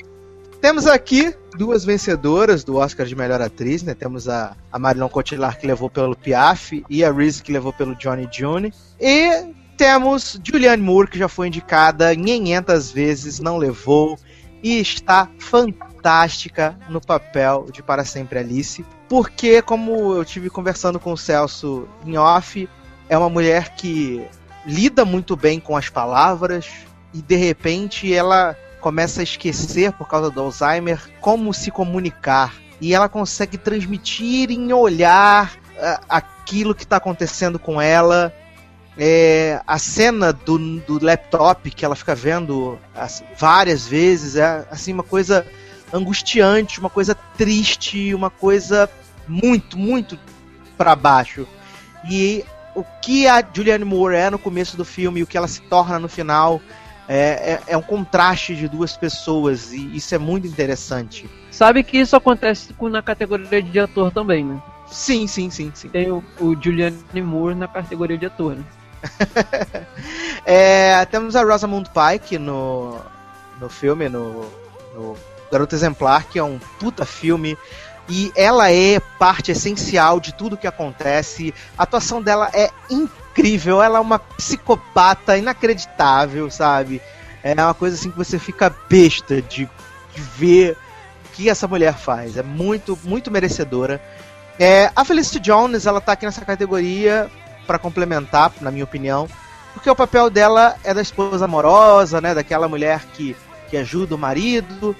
É, mas sei lá, acho que falta um momento para ela brilhar, porque o, o, o, Ed, o Ed Redman tem, tem tanta força no papel, ele entra tanto como Stephen Hawking que às vezes falta um pouco de força para ela. Mas assim, se vale de consolo, ela está belíssima no filme, ela está muito linda nesse filme. A, a Reese Witherspoon me surpreendeu em Livre, é, ela passa quase o filme todo sozinha e, e, cara, tem umas cenas muito fantásticas assim dela. É, quando ela interage com algumas pessoas ali perdida e ela mesma, sabe? Tudo que a, a personagem viveu, essa coisa da, da, da, da busca, né? Ela tá tentando se reencontrar, eu acho que ela conseguiu passar na medida o que tinha que acontecer. A Marion Cotillard eu não consegui assistir o filme, mas eu vi o trailer, o Celso também estava me falando, né, que é uma atuação um pouco mais contida, mas porque o filme pede essa atuação contida. E aqui eu acho que fatalmente a, a, a Julianne Moore vai levar esse prêmio de melhor atriz, porque ela está levando tudo. E a academia vai premiar ela, porque ela já foi indicada várias vezes, já fez papéis muito bacanas, inclusive ela no As Horas, né? merece. né? Ela merece. Então, eu acho que não tem como. o, o, Oscar desse ano de melhor atriz é para Julianne Moore. E aí, Celso, quem leva a melhor atriz? Essa é a minha categoria favorita, eu acho, porque para mim todas que estão aí merecem. Assim. É... Eu vou fomentar uma de cada vez, daí eu falo minha favorita. A Marion Cotillard entrega uma, uma atuação muito sensível e profunda, interpretar uma mulher que tem depressão e precisa recuperar seu emprego. É um filme que acaba sendo muito interessante. O olhar dela, assim, é muito. É uma interpretação realmente. É uma imersão no papel. E ela não é a única dessa categoria. É, mas eu creio que não tenha. Não tenha. Realmente. Esse ano vai ser para Julian Moore. Mas assim, eu gostei bastante da atuação dela. Acho que é merecido ela estar aí, porque é uma, é uma, uma indicação polêmica, porque queriam Jennifer Aniston, mas tudo bem. é, então, mas eu acho que ela merece estar aí. Eu gostei bastante da Felicity, Felicity, Jones. Eu achei que ela entregou uma atuação bem madura, assim, comparado ao último filme que eu vi dela. É uma performance forte, assim. Eu gostei muito da cena em que eles se separam no final do filme. Para quem não viu, eles se separam. Spoiler. Spoiler e... da vida de Stephen Hawking. É, exato. E por mim, foi uma das foi a, a, atuação que mais me encantou das cinco, assim, a que eu mais uma das que eu mais gostei mesmo. Talvez por ser extremamente simples, mas consegue ser forte em alguns momentos, passar toda a impressão do que é, do que foi a dificuldade de viver com o Stephen Hawking ajudando ele a enfrentar todos os seus problemas. Ela teve que ir lá, ele estava acabado, sentado na cadeira, todos, é, antes, de, antes de, de fato não conseguir mais se mover, ele estava totalmente desanimado, ela foi lá e resgatou, trouxe ele de volta. Assim. Então é uma personagem muito interessante. A Julian Moore, é, não preciso comentar muito, é, entrega. Ela é, uma, ela é uma, baita, uma baita atriz, né? Eu acho que ela também merecia um Oscar faz tempo, já que ela não tem, agora é a hora uma atuação também uma imersão no papel impressionante assim você compara que nem o Edu falou a cena essa cena do laptop ela vê ela mesma você percebe toda a mudança que ela conseguiu trazer ela conseguiu realmente mostrar a dificuldade de alguém com Alzheimer assim. ela consegue todo esse drama é muito verídico assim. ela consegue trazer isso na atuação uma atuação completa assim ela realmente merece todos os prêmios que ela recebeu a Rosamund Pike está incrivelmente é um dos papéis mais interessantes do ano. É, é incrível. Outra imersão total, assim, é incrível como ela consegue disfarçar é, várias facetas dessa personagem, assim. Pobre Ben Affleck, mas ele merece sofrer um pouco. e a Reese Witherspoon, Withers, Witherspoon a legalmente loira, a Joan, do John June.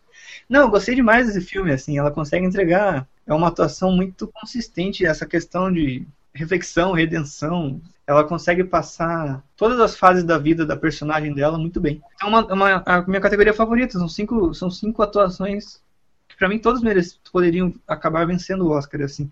Mas entre elas se destaca Julian Moore. E pra, eu acho que vai para ela. Acho que é um dos Oscars mais garantidos do dia 22, assim, é certeza que vai para ela. E aí, Léo, quem leva a melhor atriz?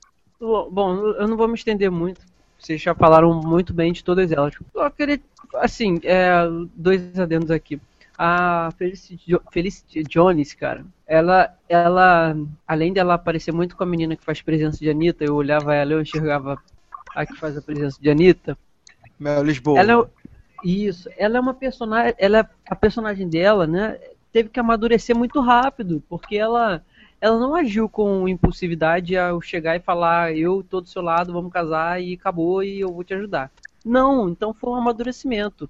E o filme mostra o fardo que ela precisou levar por escolha dela mesma, sabe? Nova. Ela não aproveita a vida, ela não tem vida, só vai ter vida depois de, de adulta com depois de três filhos, sabe? Então, assim, quando o Stephen vê que ela precisa disso e toma aquela decisão por ela. Então, é uma personagem que ela, ela é madura desde o primeiro momento. A, quando ele tá no hospital lá, que o cara fala, ó, é melhor desligar a máquina, ela, não, o Stephen vive, ele vai viver e pode fazer, ah, vai ficar sem voz, mas ele vai viver. Então, assim, é muito bacana, é um grande, foi um grande papel também. A, a outra que eu queria falar também um pouquinho é a Rosamund Pike. Caraca, cara, que mulher FDP essa no filme, sabe? É sensacional, cara. Ela tá sensacional no filme. É, você acha que, não sei, por ela não ter né, aparecido em outras oportunidades, que pode não entregar aquilo que o filme pede, mas ela entrega. Mas eu vou ficar com a Julianne Moore, porque assim como a minha, minha escolha de ator já é óbvia, é, cara, não tem como. E eu acho que a, que a academia não vai fazer essa maldade com ela, não. então vamos lá. Indicados a melhor ator, nós temos Steve Carell, ou melhor, o nariz de Steve Carell, por Foxcatcher. Que temos... chocou o mundo. temos Rocket Raccoon, por Sniper Americano, né, o Bradley Cooper. Temos Smog, ou Sherlock, por o jogo da imitação. Temos o Batman, temos o Batman por Birdman, né, o Michael Keaton. E o Ed Redman por A Teoria de Tudo. É... Essa categoria de melhor ator, ela é interessante, né, cara? Ela é interessante, é... mas eu definiria, para mim, né, é claro, é... dois fortes concorrentes. E para mim os dois concorrentes assim que tem mais chance que é o Michael Keaton por Birdman, que ele tá numa, numa representação, de certa forma, de si próprio, né, pelo que ele foi, a persona que ele foi por causa do, do, do, filme do Tim Burton e coisa e tal. E o Ed Redman, que ele se torna o Stephen Hawking ao longo do filme. É uma coisa inacreditável a entrega que esse moço tem. E a gente sabe que a academia adora esse tipo de transformação. É, pessoa, pessoa, transformação física. A academia adora esse tipo de coisa. É, eu até queria traçar um paralelo com o Oscar do ano passado, onde a gente tinha o Leonardo DiCaprio, que era uma, uma interpretação por uma comédia, entre muitas aspas, que era o Lobo de Wall Street, e a gente tinha o, o o menino fugiu o nome, tanto que eu gosto dele. O Matthew McConaughey pelo, pelo Clube de Compras Dallas, que era o filme da transformação, né, física e coisa e tal. E a academia acabou optando por premiar o, o, a transformação física. A gente sabe que a academia adora isso. É, Monster também foi, o, o, filme do Ray Charles. A academia gosta dessa coisa da transformação. É, eu acho que o, Ed Redman e o Michael Keaton venceram o Globo de Ouro, né? Um pela, por drama e outro por comédia. Eu acho que eles são os grandes favoritos. É, me incomoda um pouco a atuação do Steve Carell no Foxcatcher. Né? É, é, é, soturno, o nariz dele chama mais atenção. Mas sei lá, cara, sei lá. E o, o Benedict Cumberbatch são poucos momentos em que, que eu não vejo alguma coisa que o Cumberbatch já fez. Sabe? Eu acho que ele consegue diminuir a entonação da voz, da, da, que a gente está acostumado, porque ele é uma voz. Eu acho que uh, os momentos em que ele me passou assim mais emoção foi quando ele já está ali na castração química, naquela coisa do final, ou e, e quando é, a galera ameaça destruir a máquina dele, ele consegue me, me passar é, a, a emoção. Mas acho que o Michael Keaton e o Ed Redmayne eles polarizam essa, essa categoria de melhor ator e pelo histórico da academia, eu acho que o Ed Redman leva por a teoria de tudo. Léo. Rapaz, olha, é uma categoria também muito boa. É, eu entendo o Steve Carell estar aí. Gosto da ideia dele estar aí, porque foi o que eu já comentei com você. Legal, cara, você vê um cara que só faz filme de comédia, que não tem chance, sabe? Por, pelos filmes que faz, porque a academia não não indica, não premia filme assim. Não indica e quanto mais vai premiar. Filme do, do, do, tipo que ele faz. Não estou dizendo que são ruins, são bons, eu adoro os filmes dele, eu me divirto muito. Só que ele não vai conseguir indicação por esses filmes. Então eu achei muito bacana, ele tá aí, indicado. Mas por atuação eu trocaria ele facilmente pelo Jake Gyllenhaal. Ele está destruindo né? em um abutre, cara. Ele está destruindo em um abutre, destruindo. Eu, eu comentei com o Celso que para mim não é um filme não é um filme excelente mas também não é filme ruim, é um filme bom, é um filme legal. Mas o ele está sensacional no filme, então eu trocaria. Mas enfim, cara, o Michael Keaton foi o que você falou. Ele tá fazendo ele mesmo. Ele nunca foi um ator grandioso, sabe? Ele nunca foi um ator pop do naipe de Brad Pitt na época, de George Clooney. Mas ele. E, e nem eu, Leandro, pelo que eu já vi dele, não acho que as coisas dele foram tão assim é, sensacionais que ele fez. E teve a situação do Batman, né? Que ele fez o Batman, ficou com aquela com aquele rótulo e o, o Birdman te faz lembrar disso. Pô, parece que ele tá inter interpretando ele mesmo. E o cara voltou agora, né? Com esse filme, foi indicado. Achei ótimo também. Mas, cara, não tem como eu não votar e não ficar com o Ed Redmayne, cara. O cara está sensacional, ele te convence que ele tem a doença, cara. Ele te convence como ele conseguia entortar o pé daquele jeito, andar daquele jeito, como ele conseguia fazer os trejeitos com a cabeça daquele jeito, como ele conseguia fazer aquela voz. Ele se transformou no Stephen Hawking, cara. O cara está sensacional. Ele, ele, a, a transformação dele no, durante o filme toda, né? Nossa, cara, assim, te dá vontade de chorar, te dá vontade de vibrar pelo, pelo, pela, pela força, pela luta que ele passou por dois anos se transformarem no que é hoje, sabe? É, ele vestiu, ele virou o Stephen Hawking e ele convence qualquer um. Você não consegue ver o ator ali mais, você vê o personagem. E isso é magnífico, cara. Ele merece esse Oscar. Eu fico com ele. E você, Celso? Quem leva o Oscar de melhor ator? Bradley Cooper. É, provavelmente vai pro Ed Redmayne. Eu acho que não tem falar muito mais do que vocês falaram. Só, tipo, eu não gostei de Foxcatcher. Não gostei muito das atuações também. Não vejo, não vejo muita coisa nesse filme. Mas o Bradley Cooper realmente me impressionou em, em, em Sniper Americano. Ele também tem uma transformação. Ele fica gigante praticamente. É, eu achei que seria uma atuação tipo um peixe fora d'água, mas não. Ele ele entrega uma atuação muito interessante. Ele, ele realmente entra na onda do Sniper. Então, beleza, parabéns, está ali por mérito. O Smaug, Benedict Cumberbatch, é um personagem sensível também. Ele consegue passar toda essa, essa sensibilidade no filme, é uma atuação íntegra, mas Michael Keaton e Ed, Ed Redmayne, cara, os caras, eles são o ator, eles são o ator principal mesmo, assim, eles eles preenchem assim, ah, o filme, entendeu? Não tem o que Cada cena do Michael Keaton em Birdman, nossa, cara, uma, você pirava cada vez mais, assim, é muito.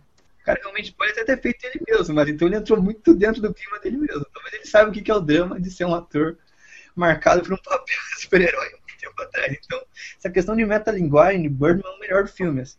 É o que realmente impressiona. Mas eu vou ficar também com a atuação do Ed Redmayne. Eu nem, eu nem reconheci que era o cara de Os Miseráveis lá, o Marius. Não, não reconhecia, assim. Eu só fui saber disso quando eu fui pesquisar o elenco. Daí eu cliquei ali na filmografia dele que eu vi que, olha, o cara dos miseráveis. Ah, sim, é o cara dos miseráveis. Então, eu não tenho o que falar. Uma daquelas atuações que ganha Oscar. É tipo. E o legal é que, tipo, o filme não é tão pretencioso quanto Foxcatcher. O filme, realmente, o propósito dele é mostrar uma história legal. Essa é a função do filme, não é. Tipo, Carol, sei lá o que, entendeu? Então, assim, não tem o que discutir, é, o Oscar vai pro Ed Redmayne. Se não for, tem que ir pro Michael Keaton, senão vai ser estranho, mas tudo bem. Parte da noite também. Então vamos lá para a penúltima categoria, melhor diretor. Indicados: Alejandro González Inárritu por Birdman, Richard Linklater por Boyhood, Bennett Miller por Foxcatcher, Wes Anderson por O Grande Hotel Budapeste e o Morter Tydum pelo Jogo da Imitação. Essa categoria é interessante porque o Bennett Miller é o único diretor que está indicado a melhor diretor e o filme não está indicado a melhor filme, coisa que não acontecia, sei lá, sete ou oito anos. É muito bizarro isso, né? O filme tem o melhor diretor e não é o melhor filme. Esquisito. É, aqui, eu acredito que exista grande favoritismo do, do Linklater pelo fato de ser um projeto, ele filmou 12 anos, poderia estar tudo errado, mas deu certo, meu Deus, maravilha, os americanos estão amando o filme. Então acho que esse é o grande ponto positivo do Linklater, que deve ser o, o virtual vencedor. Acho que o que o que o Inárito faz em Birdman, as escolhas que ele fez para filmar, né, a utilização de drones e coisa e tal, traz toda uma, uma coisa interessante pro, pro Birdman. Eu não consigo entender a direção do Bennett Miller no, no, no Foxcatcher, essa é a verdade. Eu gosto bastante do, do, do Capote, que foi dirigido por ele também.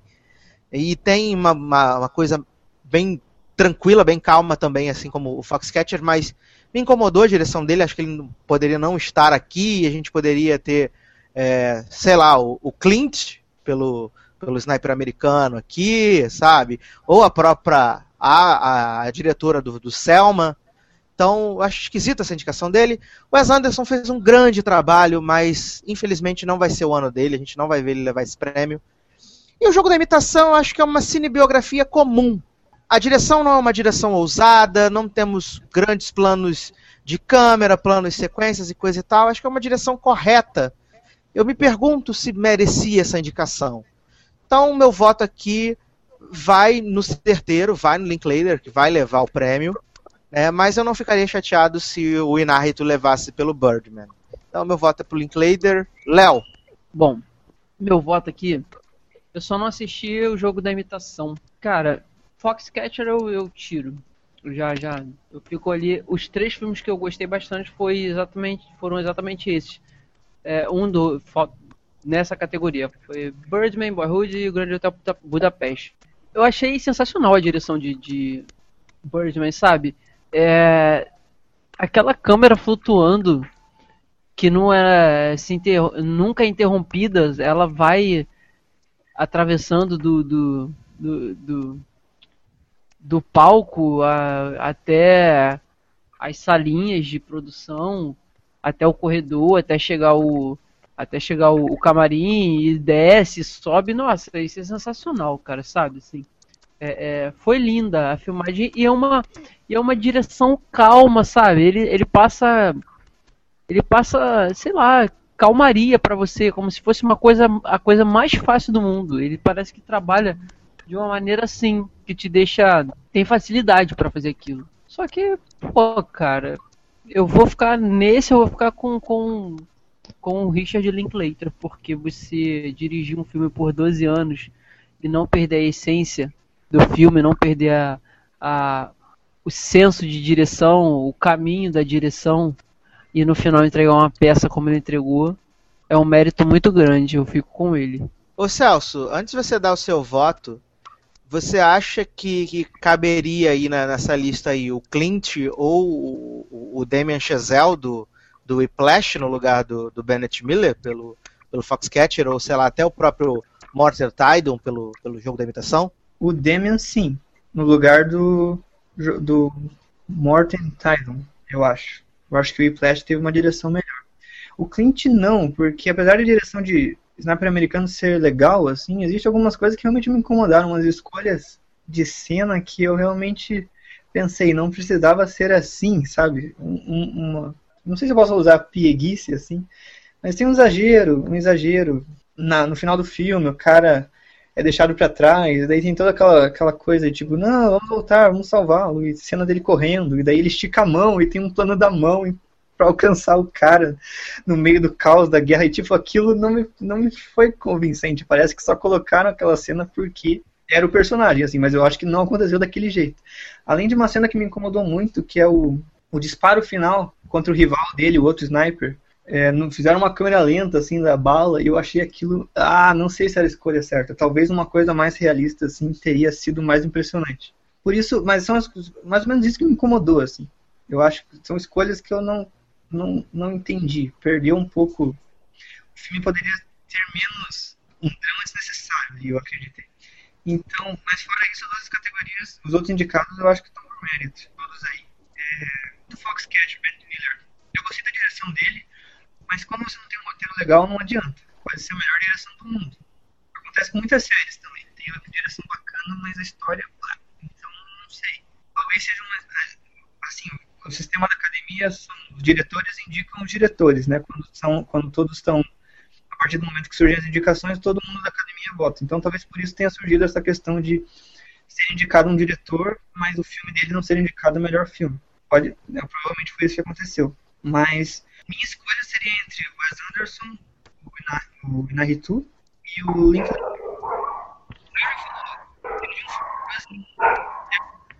Meu Deus, soltaram o canil e a voz do Celso sumiu. parei de falar. Jesus! Vai, Celso, tenta continuar. Onde eu tava? Ai, meu Deus. Tava nos seus favoritos. Ok. Então, meus favoritos é, ficam entre Birdman, Boyhood e Grande Hotel Budapeste. O Wes Anderson não tem chance. É só por, por ter dirigido um belo filme, um filme muito divertido e trágico ao mesmo tempo. Mas como o Léo falou, dirigir um filme por 12 anos não deve ser fácil. Manter esse senso, manter o que, o que ele quer por tanto tempo, assim, não perder de fato essa essência. Então eu penso que o Richard Linklater realmente tinha tudo na cabeça e ele manteve durante 12 anos e a coisa saiu e saiu bem. Eu gostei bastante do estilo de direção de Birdman. Se fosse pelo estilo de direção, eu escolheria Birdman, porque esse plano de sequência, essa, essa questão de poucos cortes, é um filme que te prende do começo ao fim, assim. Já Boyhood, nesse quesito, tem uma direção mais uma direção mais não tão inovadora. A questão está mesmo em controlar o filme durante 12 anos. Eu vou do Richard Linklater, vou votar nele, eu acho que não, acho que é o favorito, mas meu, acho que é o favorito da academia, mas o meu favorito ficaria o Inaritu com Birdman. Porém, não arriscarei minhas minhas balinhas, então vamos de Linklater. Então vamos para a última categoria da noite. Os indicados a melhor filme são Sniper Americano, Birdman, Boyhood, Grande Hotel Budapeste, O Jogo da Imitação, Selma, A Teoria de Tudo e Whiplash. Agora é o grande momento, é o momento da morte. É, como eu falei com o Celso em off, acredito que temos bons filmes esse ano. Acho que não temos nenhum filme assim espetacular, mas temos muitos bons filmes. Eu tenho muito amor por Grande Hotel Budapeste. Acho interessante um filme que estreou em maio do ano passado ter chegado com tanta força à premiação desse ano. É, a Teoria de Tudo, um filme inglês muito bem feito, que conseguiu ter na força do seu protagonista é, grande, grande, fazer grande coisa. É, o Whiplash, o indie da vez, representando aí a categoria dos indies. O Damien Chazelle, o Miles Teller e o Jake Simons conseguem fazer o filme ser o mais empolgante para mim de todos eles. Eu acho que se ano passado eu fiquei empolgado com o Lobo de Wall Street e assisti várias vezes. Comigo esse ano aconteceu com o Whiplash, é um grande filme para mim. É, a, a, a, toda aquela coisa de sair com um sorriso e vibrando por ter assistido um bom filme. É, Birdman, o conjunto da obra é sensacional. É, tudo conspira, o elenco, o roteiro, a direção. É tudo muito bom, tudo muito bacana. Boyhood cercado desse misticismo dos 12 anos, né? É, mais importante, o, o Selma, que a galera falou que é um grande filme, mas que por causa do, do, dos screenings não ter chegado para a galera que ia votar, acabou só pegando essa indicação a melhor filme estranhamente e de melhor canção. Né? Temos o Sniper americano, que trata de um tema que os americanos gostam muito, então eu acho que a gente não pode descartar ele em nenhum momento. E o jogo da imitação acho que está preenchendo a cota aqui, essa é a verdade. Acho que não é o melhor filme do ano. É, o Sindicato dos Produtores escolheu Birdman como o melhor filme. E nos últimos sete anos, todos, todos os filmes que venceram o Sindicato dos Produtores venceu o Oscar de melhor filme. Então eu vou confiar no Sindicato dos Produtores. E como Linklater vai levar o prêmio de melhor direção por Boyhood, Birdman leva o prêmio de melhor filme nesse ano de 2015. Celso. Esse é um ano interessante, porque vamos pensar que há dois anos atrás a dúvida era entre Argo e Lincoln. E assim, nem Argo, nem Lincoln são filmes que ficam na nossa cabeça por muito tempo, eu acho. É, vamos aqui, tem a categoria dos britânicos, jogo de imitação, teoria de tudo, filmes parecidos no, na narrativa. Eles não têm chance, mas são. mas trazem histórias interessantes. É, Whiplash, que nem você falou, é um filme, é, um, é o mais intenso entre todos, assim. É o que mexe com a tua cabeça, assim. Você vai na bateria. Um filme pouco pretencioso que trabalha com elementos simples, que é praticamente é simplesmente a relação do professor com o aluno, e é ali que se desenvolve tudo. E é difícil achar um filme que se segure com tantos poucos elementos. Então, tem todo o mérito de estar tá aí. É, com certeza não vai ganhar, mas vai que ganha, por exemplo, uma Super Zebra. Ninguém vai dizer que, eu pelo menos não diria que não tem mérito. Igual o Crash no ano que o Crash levou sobre o, o Brokeback Mountain? Eu acho não, não acho que isso vai acontecer, porque aquilo foi, aquilo foi diferente. Ali existia uma outra questão, que é o conservadorismo da academia em relação ao tema do Brokeback Mountain. Homossexualidade, que ainda é meio tabu na academia. Então, acho que não é o mesmo caso. Mas o Whiplash não tem chance. Tem três, dois filmes têm chances aí, que são Boyhood e Birdman. Sniper Americano é o líder, foi o líder até pouco tempo de bilheteria, desde que estreou aí, perdeu só pro Bob Esponja, o que prova que os americanos curtem essas, essas histórias patriotas. E é interessante que um filme campeão, um filme que liderou bilheterias esteja nessa lista, porque Boyhood não teve a bilheteria de Boyhood foi muito pequena nos Estados Unidos. É, acho que de todos os outros, assim. Então, é, é, torna essa premiação mais interessante para o público geral, o que eu acho que é importante também, porque, como mesmo Birdman fala, não pode só defender do trabalho dos críticos. Assim. É legal que tem um filme popular no meio da jogada. É, mas eu fico entre, entre Birdman e Boyhood, como filme, produção mesmo, no geral. Poxa, Boyhood levou 12 anos para ficar pronto, é uma baita produção. Eu acho que. Mas eu acho que não vença o Oscar, é, vai ser um filme cult para sempre. Assim. É que nem Mas aí, Celso, agora eu vou fazer aquela coisa do advogado do diabo, né? Aí, para você responder. Boyhood, se não viesse envolvido nessa aura do projeto de 12 anos. É um filme comum. É um filme comum, comum, comum, comum, onde não tem um grande brilho, um grande destaque. E aí? Sim, por isso é fundamental essa passagem do tempo, que é a principal ideia do filme. Se fosse um filme feito em um ano com vários atores, essa ideia de passagem do tempo, essa ideia de recorte temporal de uma vida, não teria o mesmo efeito. Então, justamente por isso, o Linklater deve ter, deve ter planejado para ser 12 anos. E faz o diferencial. Se fosse em um ano, seria um drama forte, um drama, um drama intimista forte. Mas eu não sei se teria esse apelo da produção do filme, a dificuldade da produção do filme.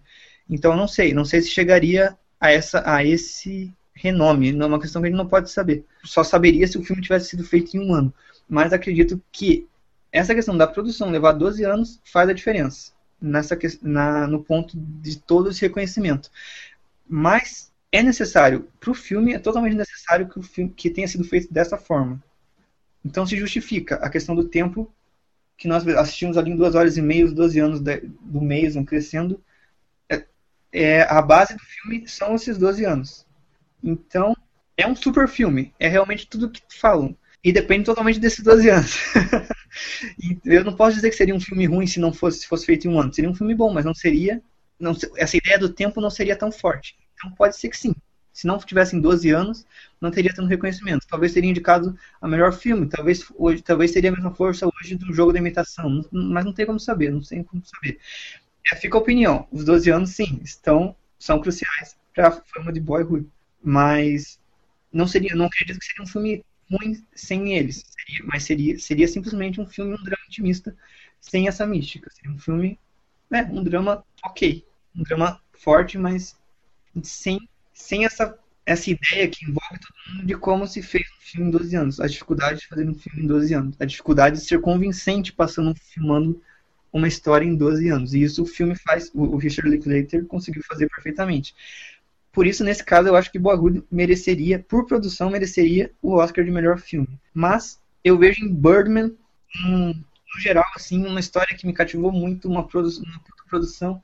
E por mim, pode ser, independente de quem levar, vai estar tá em boas mãos. Mas voltando ao assunto, Boyhood vai virar cult, vai virar filme cult, vai ter fama para sempre. Birdman, eu acho que caminha tem o mesmo caminho, mas eu não tenho tanta certeza quanto a isso, porque foi um filme que me cativou muito, mas eu não sei como é o efeito geral. Eu ia citar de exemplo Clube da Luta, que Clube da Luta é um filme que não foi indicado a nada, mas hoje é super cult.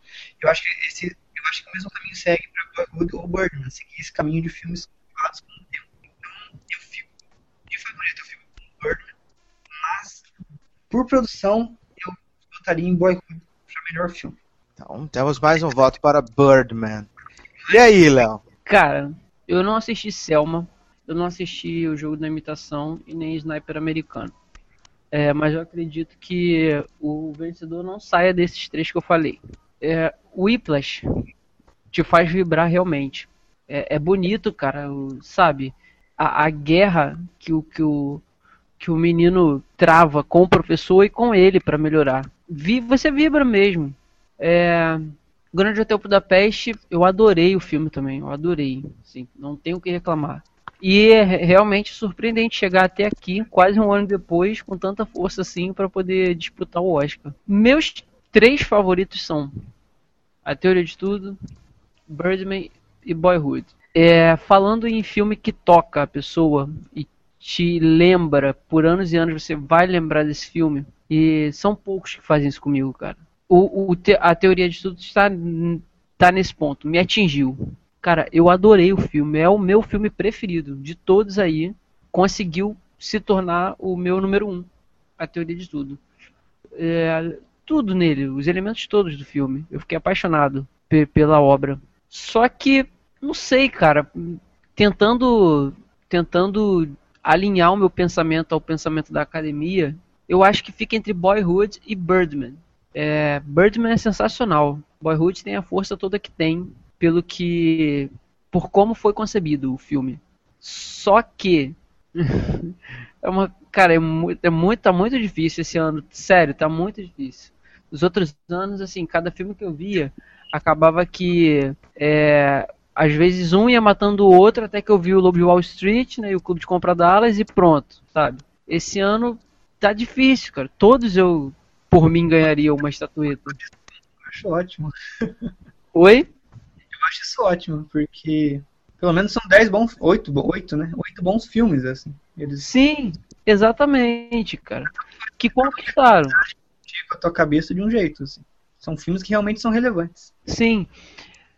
E então eu fico assim, se eu votasse por mim, eu votaria na teoria de tudo. E eu ficaria muito contente se ganhasse, cara. Mas eu, eu acho que eu que o ganhando o melhor ator, eu vou ficar muito satisfeito, sabe? É, pelo merecimento. Agora aqui, eu também fiquei muito apaixonado por Boyhood. Muito apaixonado por Boyhood. Só que eu não consigo me decidir, cara. se eu voto em Boyhood, se eu voto em Birdman. Eu vou fazer o seguinte, cara. Eu vou votar em Boyhood. Eu vou votar em Boyhood porque o filme é uma obra de arte, sabe?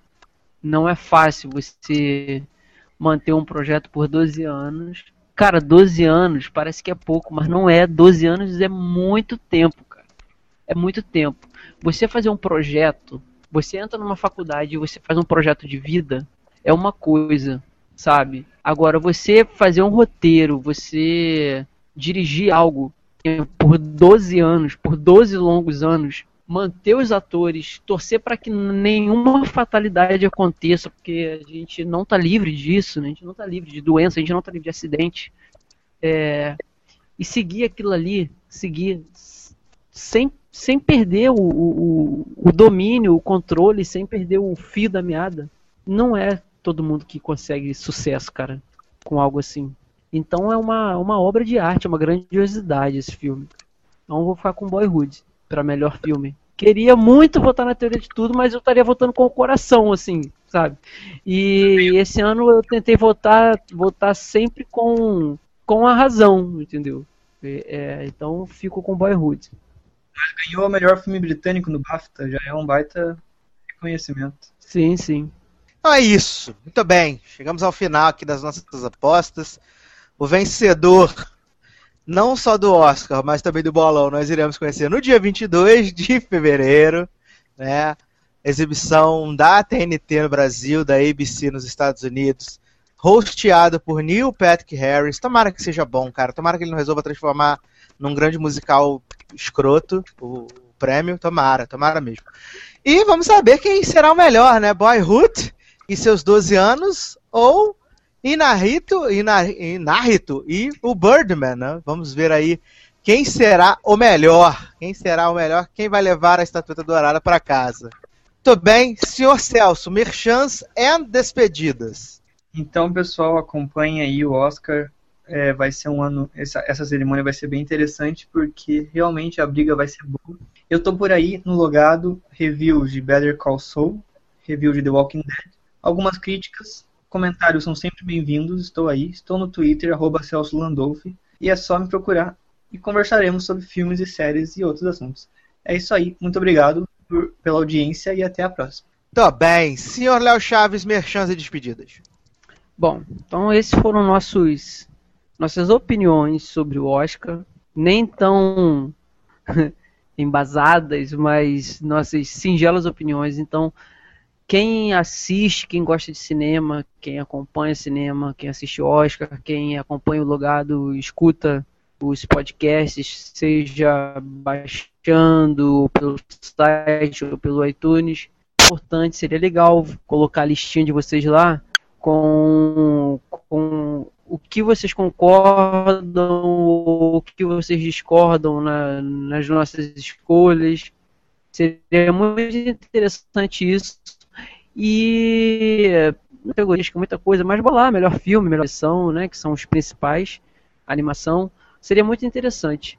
É, próximo, o dia do Oscar marca também o de vez o fim das férias, que foram, foram férias ótimas e esse ano a gente vai trabalhar bastante aí, tem muita muita coisa boa para acontecer. Então, fique ligado aí no site, na, nas nossas redes sociais, que é por lá que a gente sempre anuncia o que, o que de bom tem acontecido. É isso aí, tchau. Muito bem, crianças, para você ficar por dentro do nosso conteúdo, assine o nosso feed, assine o nosso feed no iTunes. Toda semana chega lá um podcast de 15 15 dias. Chega o podcast para você lá, assina no iTunes, é, escreva, né? Lá uma review, deixe cinco estrelinhas para que a gente possa ganhar mais destaque. Deixe seu comentário aqui no post desse podcast. Faça suas apostas também, entre no nosso bolão. Se vocês ganharem aí o bolão, quem sabe a gente também não manda umas balas Juquinha para vocês. É, para me seguir no Twitter é no arroba. Acesse também spinoff.com.br, que sempre tem podcast lá bacana para vocês. É isso, meus queridos. Estamos indo embora. A sorte está lançada. Dia 22 de fevereiro acompanhe a nossa cobertura do Oscar no Instagram, no Twitter, no Facebook, sei lá, no Pinterest, no LinkedIn, no G no MSN, no que você quiser. E vamos encerrar então esse podcast com a última canção aqui dos indicados à canção original, direto da trilha de Selma. Nós teremos Glory, né, cantada pelo John Legend. É isso então, meus queridos. Um grande abraço e até a próxima. Tchau. When the glory comes, it will be ours, it will be ours. Oh, one day, when the war is won, we will be sure,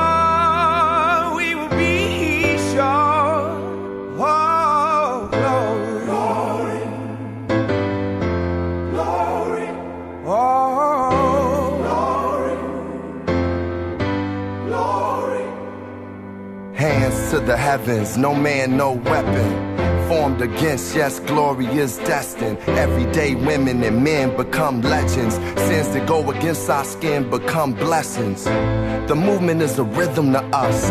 Freedom is like religion to us. Justice is juxtaposition in us. Justice for all just ain't specific enough. One son died, the spirit is revisiting us. True and living, living in us. Resistance is us. That's why Rosa sat on the bus. That's why we walk through Ferguson with our hands up. When it go down, we woman and man up. They say stay down, and we stand up. Shots we on the ground, the camera panned up. King pointed to the mountaintop, and we ran up. One day, when the glory comes, it will be ours. It will be